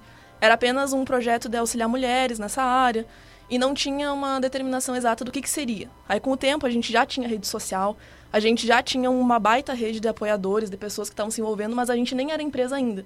O movimento já era muito grande. Mas aí, aí eu fiquei sabendo dessa ideia que estava surgindo, né? Já me juntei, já comecei a desenvolver junto com elas. Isso foi agora em, acho que era abril, março desse ano. É muito recente É tudo, muito né? recente, exato. E daí, depois, né, de, depois de desenvolver o projeto em si, quem ficou mesmo para abrir a empresa e para formar o que ela é hoje é eu e a Elis. E o, agora falando sobre essa preferência por mulheres, né? Mulheres que procuram por mulheres para fazerem esses trabalhos. Eu lembrando de outras áreas e outras épocas. Por exemplo, na Zona Franca de Manaus, a gente né, sempre via muito o trabalho feminino para montar eletrodomésticos. Toda, toda essa parte muito minuciosa. Então, talvez esse cuidado com os detalhes. Outra vez eu acompanhando reportagens sobre as azulejistas que é um, dentro dessa área de obras, de trabalhos nesse sentido, é uma, uma especialidade, talvez, em que há mais tempo as mulheres já tenham se inserido. E o azulejo, você finalizar, é muito trabalhoso e é muito delicado também. Então, esse cuidado nos detalhes, talvez isso tenha favorecido essa preferência, com certeza. Com certeza. E exatamente isso que tu falou é um trabalho extremamente detalhado. Só que daí tem dois contrapontos. Tem a questão da força física e tem a questão do detalhe, entende? São duas coisas que não, não estão juntas, né? São duas qualidades muito específicas, que às vezes uma pessoa tem uma, às vezes tem outra. O homem costuma. E que não são determinadas fazer... pelo gênero de Exato. maneira nenhuma, né? Não tem a ver com o gênero. O que as pessoas imaginam é que os homens têm força, então eles vão fazer melhor um serviço pesado. Só que não é só sobre força. É sobre detalhismo, é sobre várias coisas que vão variar de pessoa para pessoa. Como ele falou, não tem a ver com o gênero.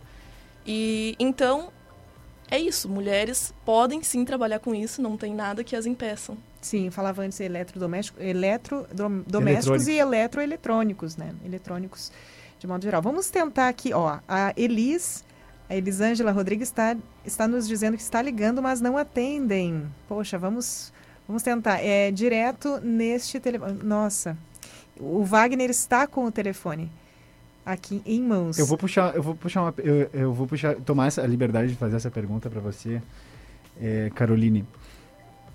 E porque você disse que você é revoltado, tá? Mas é, é, claro que a gente acaba é, extrapolando um pouco até a proposta do quadro aqui, né? Mas eu acho que, que, que cabe a pergunta, né? Porque nós já vimos experiências parecidas com essa, por exemplo, no sentido do, por exemplo, aplicativos de transporte, né? Que criam, enfim, sistemas ali para direcionar as clientes que queiram ser atendidas por mulheres. Para vamos lá, não vou dizer o nome do aplicativo, mas eu vou chamar o meu carro lá e eu quero que seja uma mulher.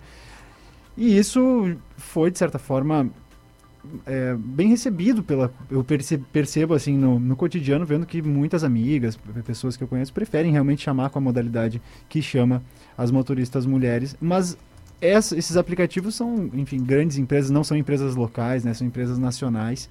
É, eu gostaria de saber se em algum momento você percebeu que a tua empresa gerava algum tipo de controvérsia, né? Das Sim. pessoas diz, dizerem assim, como assim? Né? Por que você está separando as coisas por gênero, assim, né? Exato. Sim, já aconteceu. Teve uma situação onde a Elisa, eu não estava junto, mas ela me contou depois. Ela foi buscar uma parceria com um profissional da área de eu não lembro se era imobiliária ou construtora agora. Mas a pessoa, né, um homem, claramente, falou que o nosso projeto era uh, sexista, né? Que a gente estava, então, sendo feminista e indo contra homens e coisas do tipo.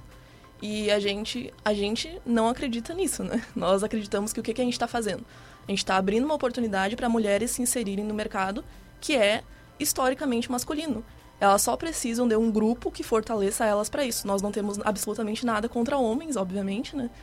Uh, inclusive, não queremos tirar o trabalho de ninguém, nada do tipo. É simplesmente uma oportunidade que não existe ainda, né? Uma, uma pergunta, é, até retomando o caso tu tenha citado e eu tenha perdido esse dado, mas acredito que não. Quantas mulheres estão cadastradas no Eu, Nós, Elas, que trabalham via a empresa? Então, uh, nós temos dois modelos dentro do nosso negócio, né? Não sei se vocês já tiveram ouvido falar, mas a gente tem a parte da capacitação e a parte do agenciamento.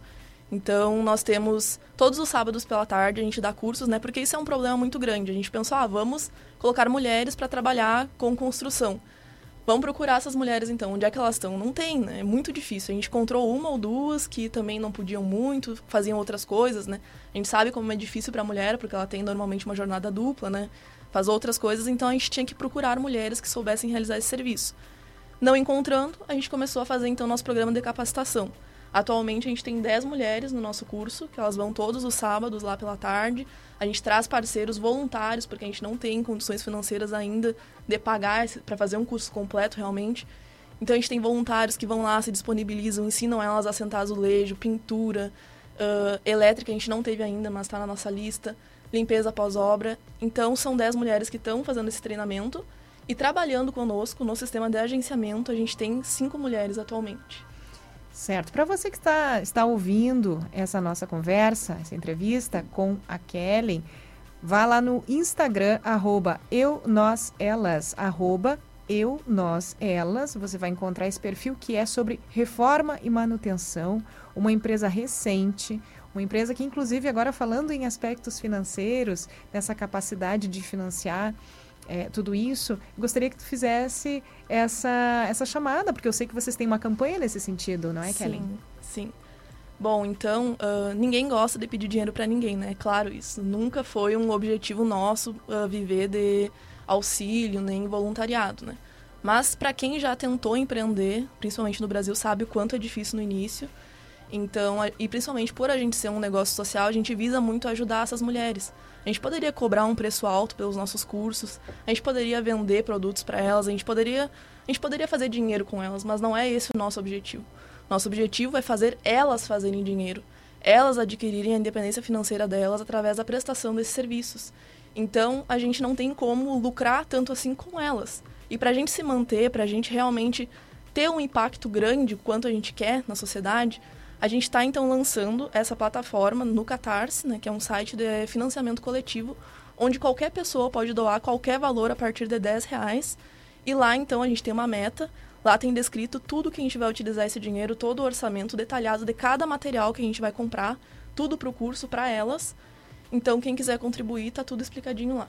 Certo, e para termos acesso a essa a, a, essa maneira de contribuir, né? Essa plataforma, tudo no Linktree que vocês têm ali no perfil do Instagram, é isso? Isso, ali tem todas as informações e qualquer dúvida pode nos chamar no WhatsApp que a gente explica também.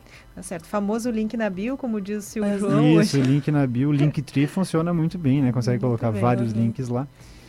E já estão dados, como eu costumo dizer, já sabemos o caminho das pedras para chegar aos serviços da, do Eu Nós Elas. Muito legal. E a, acabamos nessa, nessa entrevista, né, Carla, é, falando muito mais do, do modelo de empreendimento é, da, das nossas convidadas do que do ato de empreender pelas redes em si. Mas eu acho que, fica, que, que, cabe super bem pela proposta tão inovadora e tão louvável. Assim, gostaria de parabenizar aqui a Caroline pela, pela iniciativa e por representá-las aqui também a, a iniciativa diferenciada e corajosa quando se depara com, por exemplo, essas críticas, né? Como se, inclusive, movimentando de maneira errada conceitos como o próprio feminismo, que muita gente não conhece, né, não sabe das vertentes e simplesmente acaba encarando como um ataque a homens, né? Não é o caso, nem é a bandeira de vocês, nenhum tipo de feminismo diretamente, mas é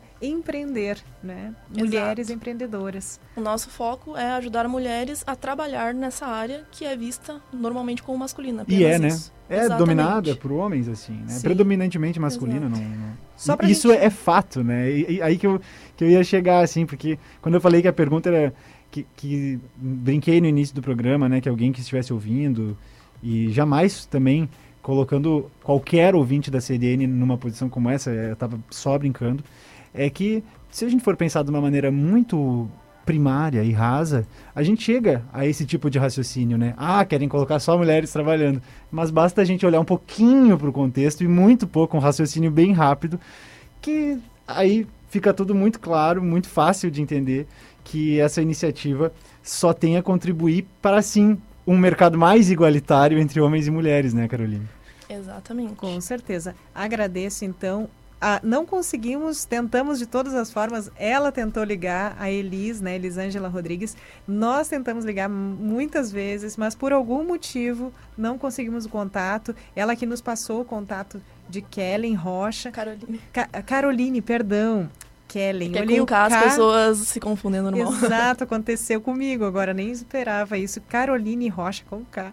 Então, e Elisângela Rodrigues, que são fundadoras e administradoras do Eu, Nós, Elas. Todos os contatos. Eu estava aqui enquanto vocês conversavam, testando, abrindo todos os links ali do Linktree que você encontra na bio do Instagram do Eu Nós Elas. Você tem tudo ali, gente. Todas as maneiras de entrar em contato. O WhatsApp está ali, o link para você contribuir nessa plataforma do Catarse, nessa campanha de arrecadação. Que é, é, Caroline, é, eu ag- agora errei o nome dela. Não, não errei. Caroline, desejo muito sucesso para vocês. dúvida. Muito sucesso e, assim, muita prosperidade, né? Nós estamos finalizando aí 2021, que 2022 traga muita prosperidade e expansão a esse negócio. Nós que agradecemos muito essa oportunidade. Ah, que nem eu falei, né, da plataforma, existem várias maneiras de tu ajudar alguém. E pode não ajudar a gente, mas de repente ajudar outro projeto, outra coisa que tu se identifique. Mas acho muito importante as pessoas realmente investirem naquilo que é importante para elas e que elas se importem.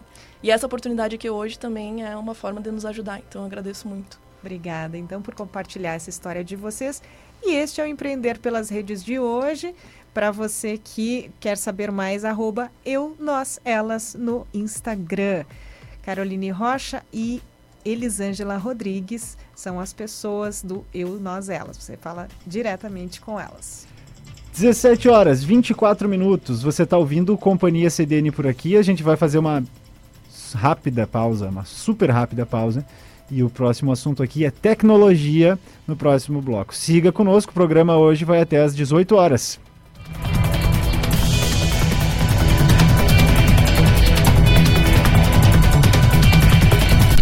Conheça o Vitino, uma fantástica opção gastronômica em Santa Maria, atendendo de segunda a sábado das 11:30 às 23 horas e aos domingos das 11:30 às 17 horas. Cucina italiana, mangiare un vinho para brindar. Amigos reunidos, Vitino, café, cotina e vinho. Avenida Ângelo Bolson 399. Vitino. Neste Natal, muitos caminhos levam à felicidade, à alegria e às comemorações tão tradicionais de fim de ano. Todos eles passam por um presente Eni. Só na Eni você compra seu presente perfeito, seja em uma de nossas lojas ou no aplicativo Eni Calçados. É mais rapidez e praticidade na hora de escolher o presente e a garantia da qualidade e do bom atendimento que você já conhece. Baixe o app ou passe em uma loja e tenha o Feliz Natal que você merece. Eni, seu estilo a cada passo. A saúde é a chave para uma vida tranquila. Por isso, a KL oferece planos de seguros de vida dedicados à saúde da mulher e do homem.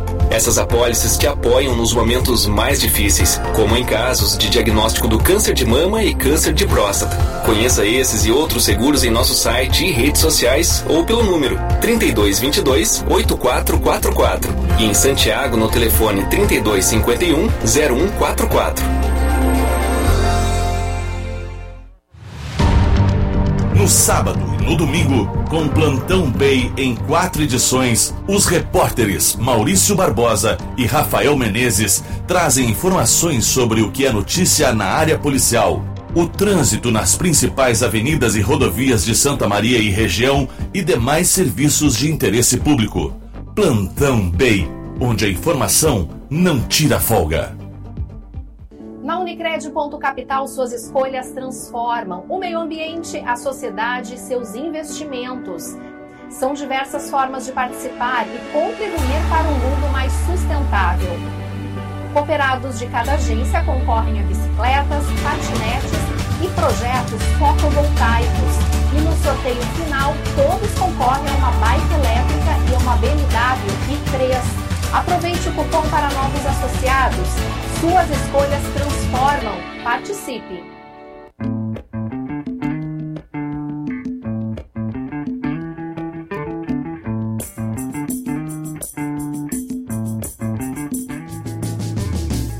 Fala aí pessoal, eu sou Rodrigo Ricord e você é meu convidado para entrar no mundo da cultura local e mundial com o programa Mistura. Todo sábado, a uma e meia da tarde, um programa descontraído com debates, entrevistas, convidados especiais e dicas de literatura. É a vez de dar voz aos artistas locais. Mistura, um mix de cultura no seu fim de semana.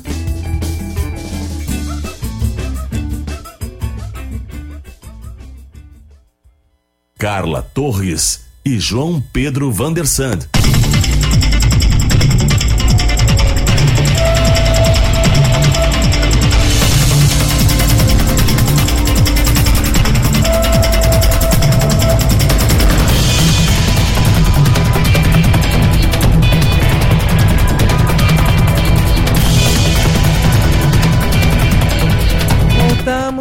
Companhia CDN, agora 17 horas 28 minutos, 34 graus em Camobi. Eu sou Carla Torres. Eu sou João Pedro Vandersan. E na técnica, Wagner Oliveira.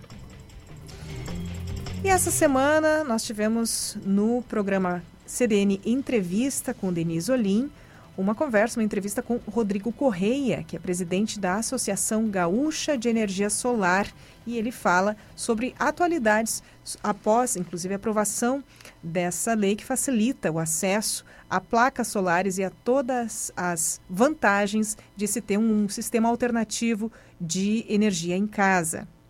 Rodrigo, eh, essa semana o Senado aprovou né, aquele projeto de lei prevendo regras para uh, geração de energia distribuída, que, em, em resumo, são as regras para quem gera energia solar em casa ou nas empresas.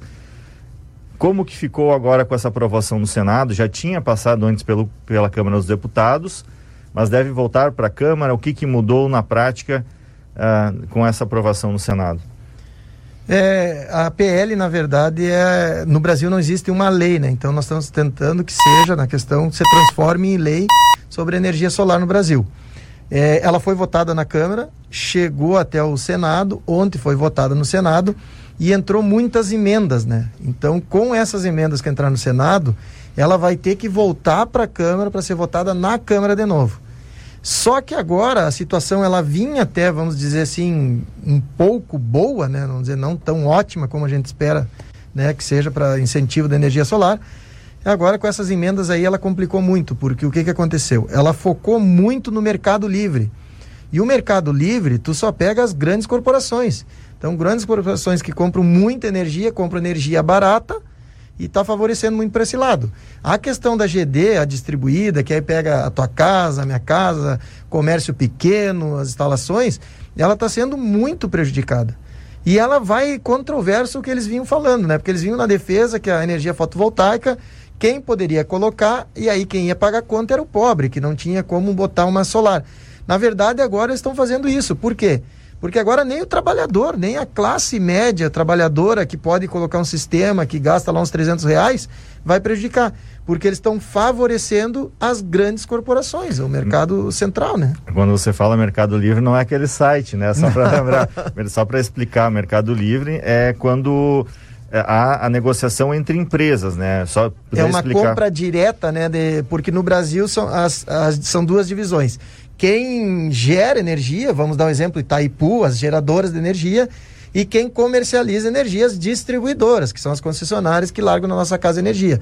Então, hoje o Brasil ele não tem problema de geração, ele tem problema de distribuição de energia, por isso o custo muito alto. E o Mercado Livre, as grandes corporações elas compram direto de quem gera energia, através de um mercado único criado no Brasil, que só quem tem um consumo grande que pode participar. Por exemplo, uma grande eh, usina de energia solar pode vender direto para uma indústria lá da, de Minas Gerais, por exemplo. Isso. Ou, ou para uma empresa, um hospital em São Paulo.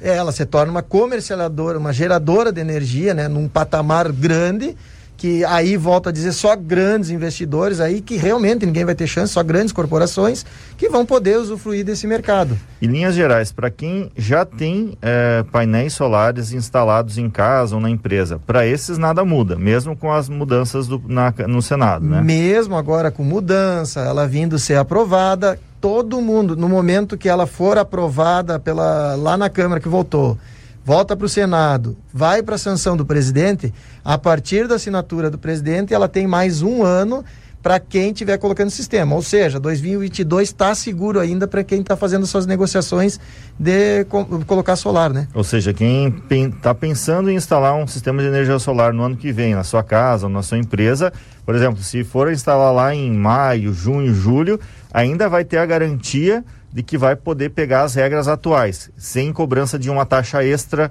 pela geração de energia solar em É, casa. 99,9%. O Brasil a gente nunca pode dizer 100, Sim, né? mas sim. 99,9%. Sim, isso é uma coisa que não mudou desde a Câmara, veio para o Senado, não foi mudado. O direito adquirido de quem já colocou e quem vai colocar um ano depois da promulgação. Sim.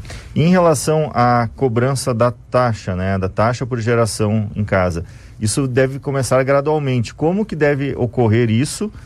E, por exemplo, quem já tem instalado vai ter que começar a pagar essa taxa no futuro? Não, né? Não, quem já tem instalado tem isenção até 2045. Após 2045 começa a entrar num regime também devagarinho, né? Mas 45 está muito longe ainda. Quem entrar dentro da regra depois que está validado, Depois de um ano de depois sancionado. de um ano e sancionado, insta- mesmo é, assim começa com 15%, 20%, 30%, até chegar o ano que vai ser o 100% desse valor da taxa, que não é o 100% da conta, né? É 100% sobre a TUSD, que equivale a uns 30% da conta. Uhum, Sim, então, só para ficar claro, que às vezes a gente fala meio rápido aqui, né? Tá um pouco acostumado para traduzir bem para as pessoas. Então, se no ano que vem, vamos pegar um exemplo, se em março do ano que vem o presidente Bolsonaro Sancionou. sancionou, em mar, a, quem instalar até março de 2023 está isento até 2045. Não vai ter que pagar essa taxa Não. extra pela conta de luz até 2045. Isso. Isso. aham. E essa taxa ela, é, ela vai ser cobrada a partir, vamos pegar esse exemplo hipotético, a partir de Março de 2023. março de 2023, mas ela é um percentual em relação Isso, a parte da conta de luz. Isso. Não, Não. é, não é do, por exemplo, se a pessoa hoje é, paga 300 reais e ela vai começar a ter energia solar, né, na sua casa, ela não vai pagar a taxa sobre, os 300, reais. Ela vai pagar sobre uns 30% desse valor, 90 reais. Uhum. E não é os 90 puro. Sobre os 90 reais, é até mais fácil a pessoa entender assim, ó, o custo da energia hoje está em um real, tá? Um real é o quilowatt-hora. Então, o imposto ele não vai sobre um real do quilowatt-hora. Ele vai, e também quem gera energia e consome instantânea, por exemplo, empresas elas consomem durante o dia, quase não vai nada para a rede. Também não é toda energia que tu gera que vai pagar. É energia que tu gerar hoje e tu manda para a concessionária, vai para a rua. Energia que sobra quando tu está gerando, ela vai para a rua. Quando tu buscar essa energia, De noite que não. é, de não- noite, tu busca essa energia sobre um real, 30 centavos mais ou menos é essa TUSD aí. Sobre isso tem a porcentagem que inicia devagarinho. 15% sobre esses 30 centavos, depois mais um ano vai para 20% sobre os 30 centavos, depois outro ano 30 para sobre os 30 centavos, até chegar 100% sobre 30 centavos. Então, isso também não está aprovado, né? Que é até 100%, talvez fique em 50. Mas a pior, o pior cenário é depois de 2023, um exemplo que se foi aprovado, quem compra energia leva mais uns 10 anos, aí sim, depois de 10 anos pode ser cobrado. Tu manda um real, devolve 70 centavos. Sim. Então, por isso que quem quiser aproveitar ainda pode, né, instalar um, o sistema solar até ano que vem, que pelo menos até 2045 deve ficar livre dessas taxas. É o que está Isso. no projeto de lei que É já isso passou nos- na Câmara, no Senado e agora volta. Com algumas emendas que não interferem nesse ponto. Não interferem mais na, na, na venda de energia no Mercado Livre, que é para grandes empresas, para grandes uh, Isso, usinas e grandes empresas. e- Tá, no caso, só para recapitular para quem está pensando, né? Ah, estou pensando em instalar uma energia solar, né, um sistema de energia solar em casa. A partir de que valor de conta de luz que começa a valer a pena instalar? 300 reais, 250 reais já está valendo a pena. Hoje tu pega um financiamento ali para... Claro, os juros subiram, né? Nós estamos num patamar hoje, cenário, mercado, e a gente fala muito para os clientes hoje. eh, Eu vi com questão dos especialistas, nós tivemos eh, reunião, palestra. Hoje está mais fácil, por incrível que pareça, tu não pegar um juro fixo. Tu pegar um juro pré, né? Que ele está batendo ali na casa do 0,39 mais CDI. CDI a gente sabe que agora subiu e ano que vem vai para casa dos dois dígitos. CDI, é, para quem não entende, é o balanceador da- do valor da moeda, né? Então, esse ano nós chegamos a ter lá a média de 3, né, por cento, 4, subiu hoje está 9, e o ano que vem provavelmente chega a 13. Se as pessoas dividir isso, seja que o pior cenário o ano que vem chegar a 13, isso dá 1%, 1.1 de juro ao mês. E depois do ano que vem a tendência é baixar a CDI e voltar à casa de 1. Então o juro, quando nesse aí patamar, hoje tu troca a conta uma pela outra. Então, a partir de 250, 300 reais, tu já consegue fazer a troca da, da, da conta. A troca da conta. Pela energia, a, seja- a energia que tu paga, tu paga o banco, né? Ou Um seja, é, é o que você economiza de energia gerando a própria energia, você consegue pagar a parcela do banco. Isso, E, e não, e a- talvez um. Um pouquinho mais, um pouquinho diferença. mais, Geralmente né? tu coloca um pouco a mais do que consome, é o que a gente já indica para as pessoas. Deixando claro que aproximadamente os financiamentos, né, quem for financiar, não tiver o dinheiro à vista para pagar, quem for financiar acaba né, a- mais ou menos se equivalendo o financiamento Um pelo outro. com a parcela. E só que depois, quando acaba o financiamento, a pessoa vai economizar efetivamente, ou seja, depois de 4, 5 anos É financi- cinco anos e já ele é dono do produto que ele vai poder levar mais 20 anos. Ou seja, ele tem isenção até 2045. Ou seja, aquela pessoa que Financiou hoje, ele tem mais. Quanto aí? Nós estamos falando de 30 anos mais sem pagar nada. Sim, por exemplo, a pessoa que paga hoje 300 reais de conta de luz, né? Ela, depois dos cinco anos em que se pagar o sistema, ela vai ter Não um custo mais. de quanto? De uns 80 reais? É, dependendo da se taxa é básica? monofásica, trifásica, 100, depende o que ele tem ali. Mas é, geralmente as pessoas são monofásicas. Sim. Então é 60 reais mais ou menos. Que vai, vai ter só a taxa básica da, da Isso, energia. e dele pra- uma coisa importante, né? Nós estamos falando 300 reais hoje. Bota 22% ano que vem. Bota 20%. Então 300 reais nós estamos falando em 360 ano que vem. E outra questão também é, é que muitas pessoas têm dúvida é, se tem como ser desligada a rede de energia. Hoje Não. em dia não é viável, né? Não, não, não tem. Isso realmente não tem como. Por mais que tu bote um sistema off-grid, que se chama desligado, ele é um sistema que depende de baterias. E aí, para te ter uma casa hoje baseado, um sistema de bateria hoje é para uma geladeira, para uma lâmpada, um ventilador, um, eh, poucas coisas, uma TV, entendeu? Então não é viável mesmo. Ainda não é viável para isso. E em relação a custo, por exemplo, o senhor- O menor sistema hoje está na base dos 13 mil, aí, 14 mil. Tá, então, um trecho desta entrevista com Denise Olim, ele que conversou com Rodrigo Correia, presidente da Associação Gaúcha de Energia Solar. E para quem está em dúvida, para quem não entendeu até então como funcionava, como as possibilidades de você aderir a essa alternativa para consumo de energia na sua casa, essa- esses mais de 10 minutos de entrevista com certeza foram bem esclarecedores. Agora 17 horas 40 minutos, 34 graus. Siga conosco. Fundação Ângelo Bozeto e Nova Palma Energia convidam você e sua família para conhecer o Natal iluminado da Quarta Colônia no Parque dos Dinossauros em Faxinal do Soturno. Dinossauros gigantes, Casa do Papai Noel e grandes espetáculos com Didalu Rascaim e Orquestra de Santa Maria, Cia Vintage, Cheguri e Grupo Tol. Venha! Participe! Acesse as redes sociais da Fundação Ângelo Bozeto e saiba mais sobre a chegada do Papai Noel. Você sempre de carro zero quilômetro com o plano sempre novo Volkswagen. T-Cross 200 TSI 2122 com 10% de desconto para produtor rural ou CNPJ, com taxas a partir de 1,24%. Saldo em 24 vezes sem entrada. Entrada de 30 a 50% ou seu seminovo, financiamento em 35 meses e saldo restante de 30 a 50% ou carro atual como entrada com zero quilômetro. No trânsito, sua responsabilidade salva vidas.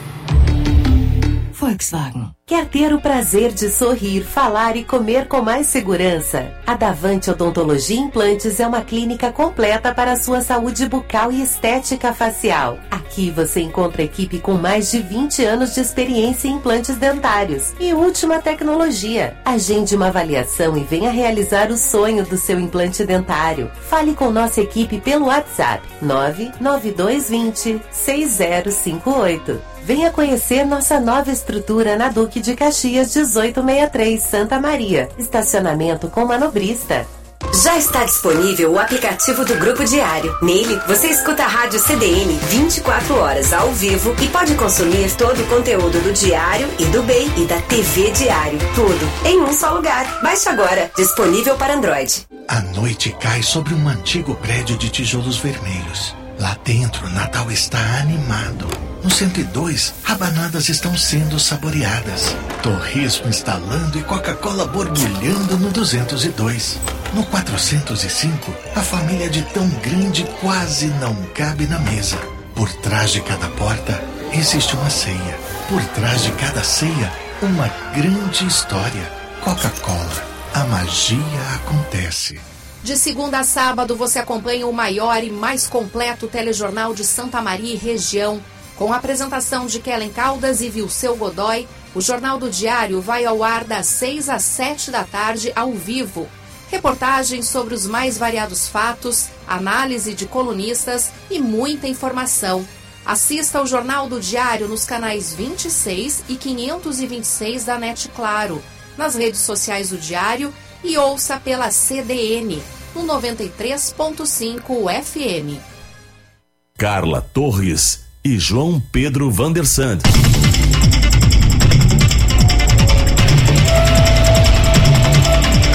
Boa tarde para você que está ligando o rádio agora. Eu sou João Pedro Vandersan, comigo a Carla Torres. Nós estamos nos encaminhando para o último bloco do Companhia CDN, programa que é jornalismo ao vivo no seu fim de semana. Hoje com tantas coberturas diferentes, né? Tivemos entrevista aqui com o pessoal do Maria Cult, Márcio Grings com a sua coluna também, o quadro em alta no Twitter, as meninas do Eu, Nós, Elas, Arquitetura e Engenharia Civil feito por e para mulheres. E agora no último bloco, nesse último que passou aqui, falamos sobre energia solar, um assunto que está dentro da pauta tecnológica. E a gente segue falando sobre tecnologia agora no quadro chamado CDN Tech.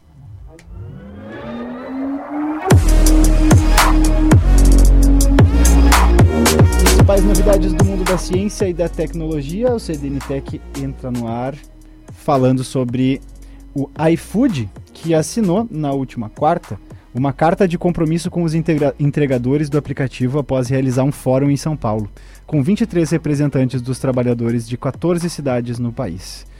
A plataforma disse que vai avaliar a possibilidade de implantação do reajuste anual.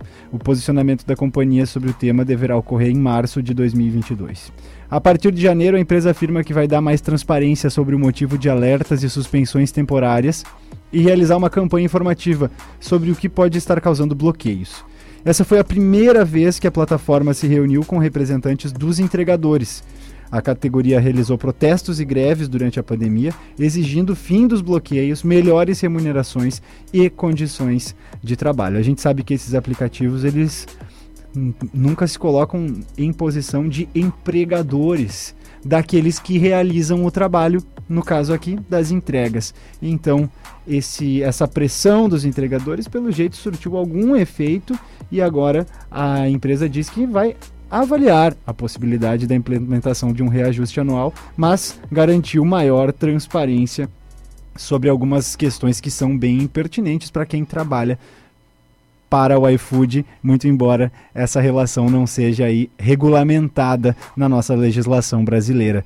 Hum, quem sabe mudanças por aí no modelo de negócios e nas regulamentações de aplicativos.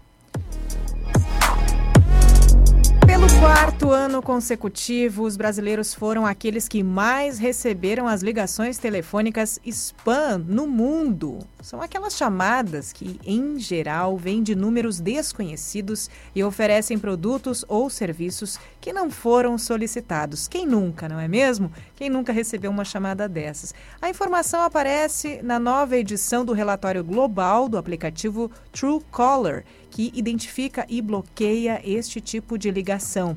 Em 2021, considerado o período de 1 de janeiro a 31 de outubro, o Brasil registrou uma média de 32, quase 33 chamadas spam por usuário ao mês.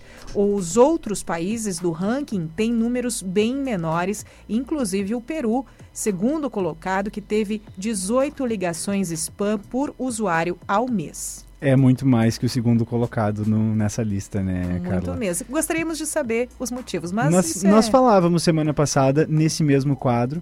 Parece que a Anatel é, agora impõe as, as empresas que realizam telemarketing agora vão impor que elas utilizem o código 0303 antes das ligações para que sejam melhor reconhecidas. Né? A, a questão é se esse número de ligações vai continuar tão alto a gente vai continuar recebendo. Bom, pelo menos ao que tudo indica, a gente vai ter um controle maior, saber que é telemarketing. E se não tiver a fim de atender, não vai atender. Eu acho que seria justo para todo mundo, né? Afinal de contas, É, o, no, o tempo de todo mundo é precioso. Ah, o dia só tem 24 horas e essas ligações. A Carla, a Carla falava na semana passada: ah, tem épocas que parece que ligam mais pra gente do telemarketing, daqui a pouco esquecem nosso número, daqui a pouco ligam mais de novo. E nós, usuários, a gente não tem muito acesso aos critérios que levam os nossos números para essas empresas, né? É, às vezes na letra pequena de alguns contratos nós estamos autorizando o boa, uso dos nossos dados. Boa, boa. Talvez a gente não saiba porque não, não consegue ler os, contra... os termos de, de uso e consentimento de tudo que a gente está usando no, na, nas redes sociais. Ou não tem esse cuidado. Passemos a ter.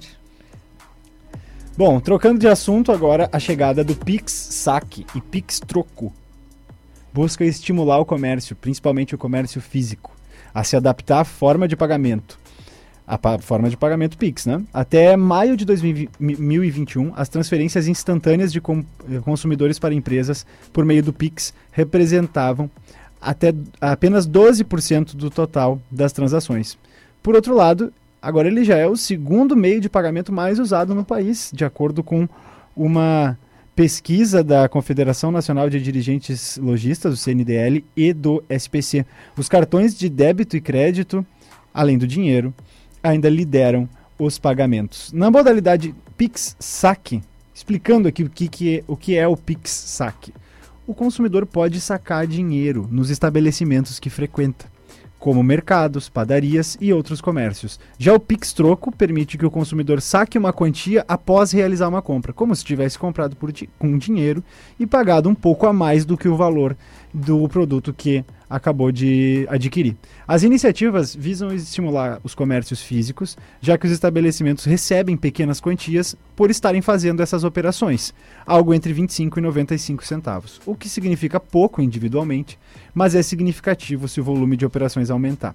Além disso, com menos dinheiro físico em caixa, a empresa pode economizar custos de segurança e transporte. O Pix Saque tem limite de 500 reais diários durante o dia e 100 durante a noite. Mas os comerciantes vão poder estabelecer limites menores caso precisem evitar o problema da falta de troco. Afinal de contas, é necessário que se tenha ainda o dinheiro físico para aqueles para aqueles clientes que também estejam pagando com dinheiro físico e queiram receber o troco, né? Nada mais justo. Esse foi eu confesso que ainda não, não conhecia, fiquei conhecendo agora essas modalidades do Pixac e Pix Troco e parece realmente muito conveniente é, poder sacar alguma quantia em estabelecimentos comerciais eventualmente. A previsão do tempo não deve chover hoje à noite. A Carla me ajuda com a temperatura agora que está mais ao alcance dela.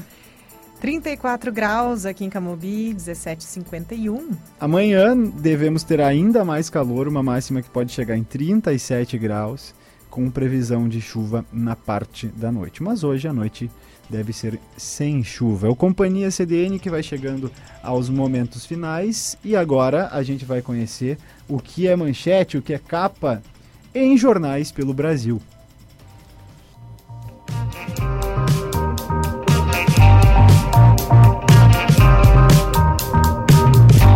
De São Paulo, Alckmin, Haddad e França lideram disputa por SP. Eventual ida de Estucano para a vaga de vice de Lula influi em corrida pelo Estado. No Estadão, sonho de uma vida melhor leva a classe média ao exterior. Crise econômica, violência e pandemia movem quem deixa o Brasil. Na capa do Globo, orçamento secreto beneficiou quase metade do Congresso. Aliados do governo Bolsonaro são maioria entre os 290 parlamentares. No estado de Minas, Ronaldo Fenômeno compra o Cruzeiro. Ídolo Celeste vai adquirir 90% das ações e pede apoio da torcida para a reconstrução do clube. Essas as manchetes de capa de alguns dos maiores jornais que circulam nesse domingo pelo Brasil aqui no Companhia CDN.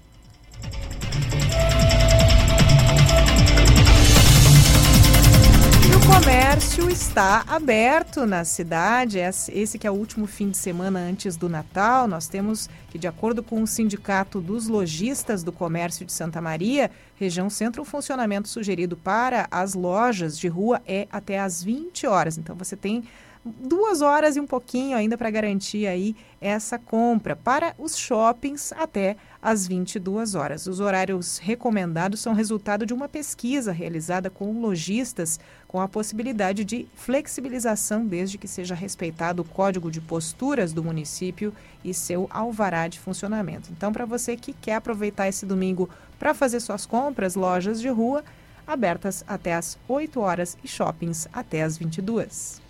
É isso, e falando em alterações uh, de alguns, algumas instituições estabelecimentos em função do final do ano, da virada do ano, do verão, a Azul Linhas Aéreas oferece voos entre Santa Maria e Florianópolis até o fim de janeiro.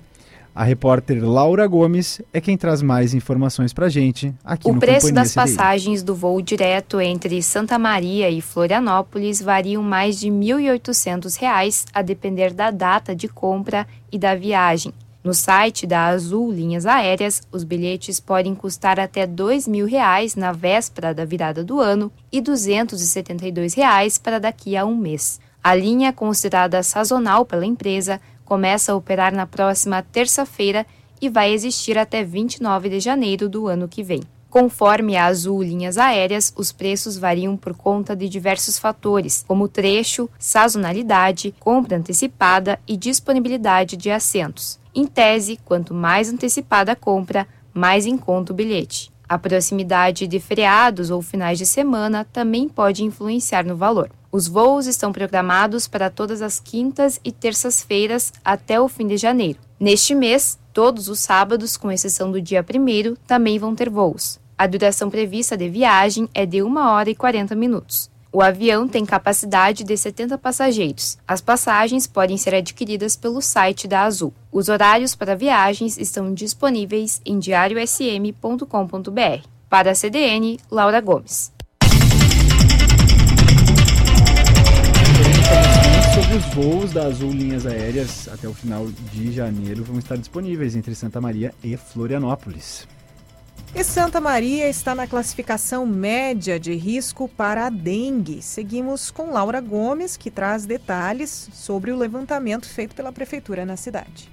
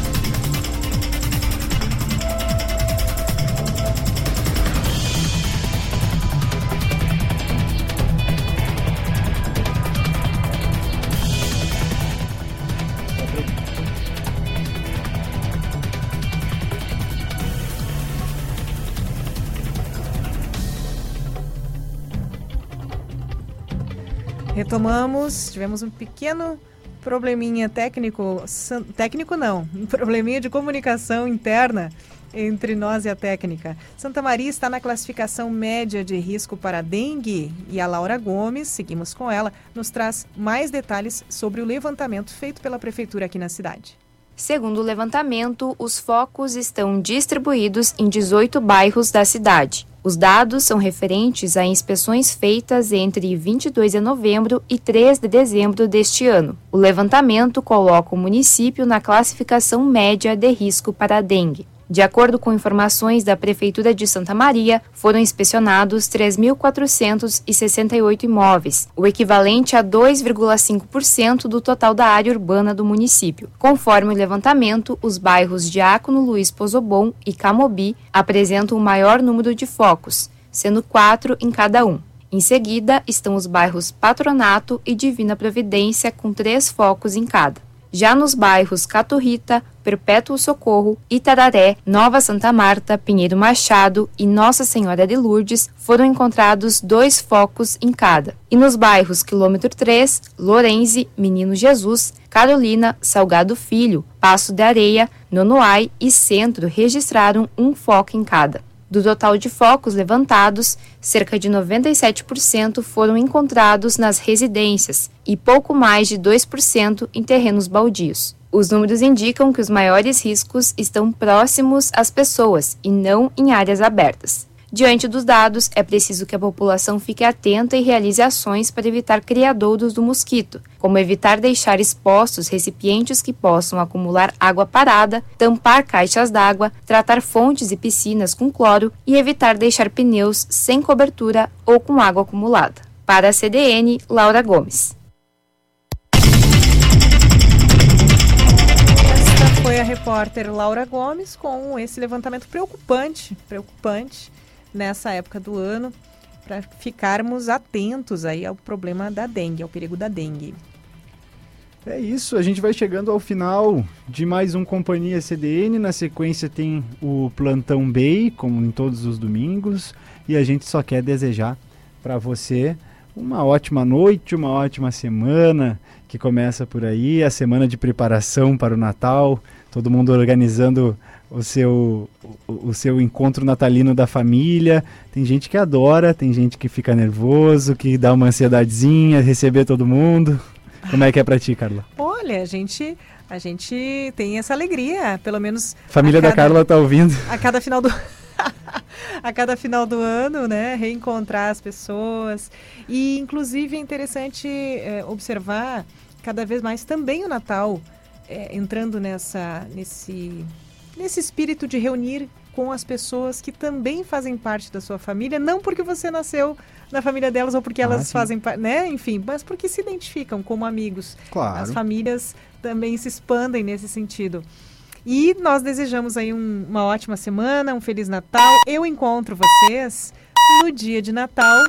No dia de Natal temos um programa especial com o jogo de cintura nessa, na sexta-feira, dia 24. Então, encontro vocês para dar o meu Feliz Natal lá também. Mas para quem nos escuta apenas no final de semana, nos acompanha aí só na Companhia CDN, fica o nosso Feliz Natal, é meu isso. e do João. E no dia 25, dia natalino, estaremos no ar, né, Carla? Estaremos no ar, mas então a gente quer desejar essa véspera, né, de Natal é muito isso. muito boa para todos vocês e no Natal, como lembra o João, estaremos aqui no ar.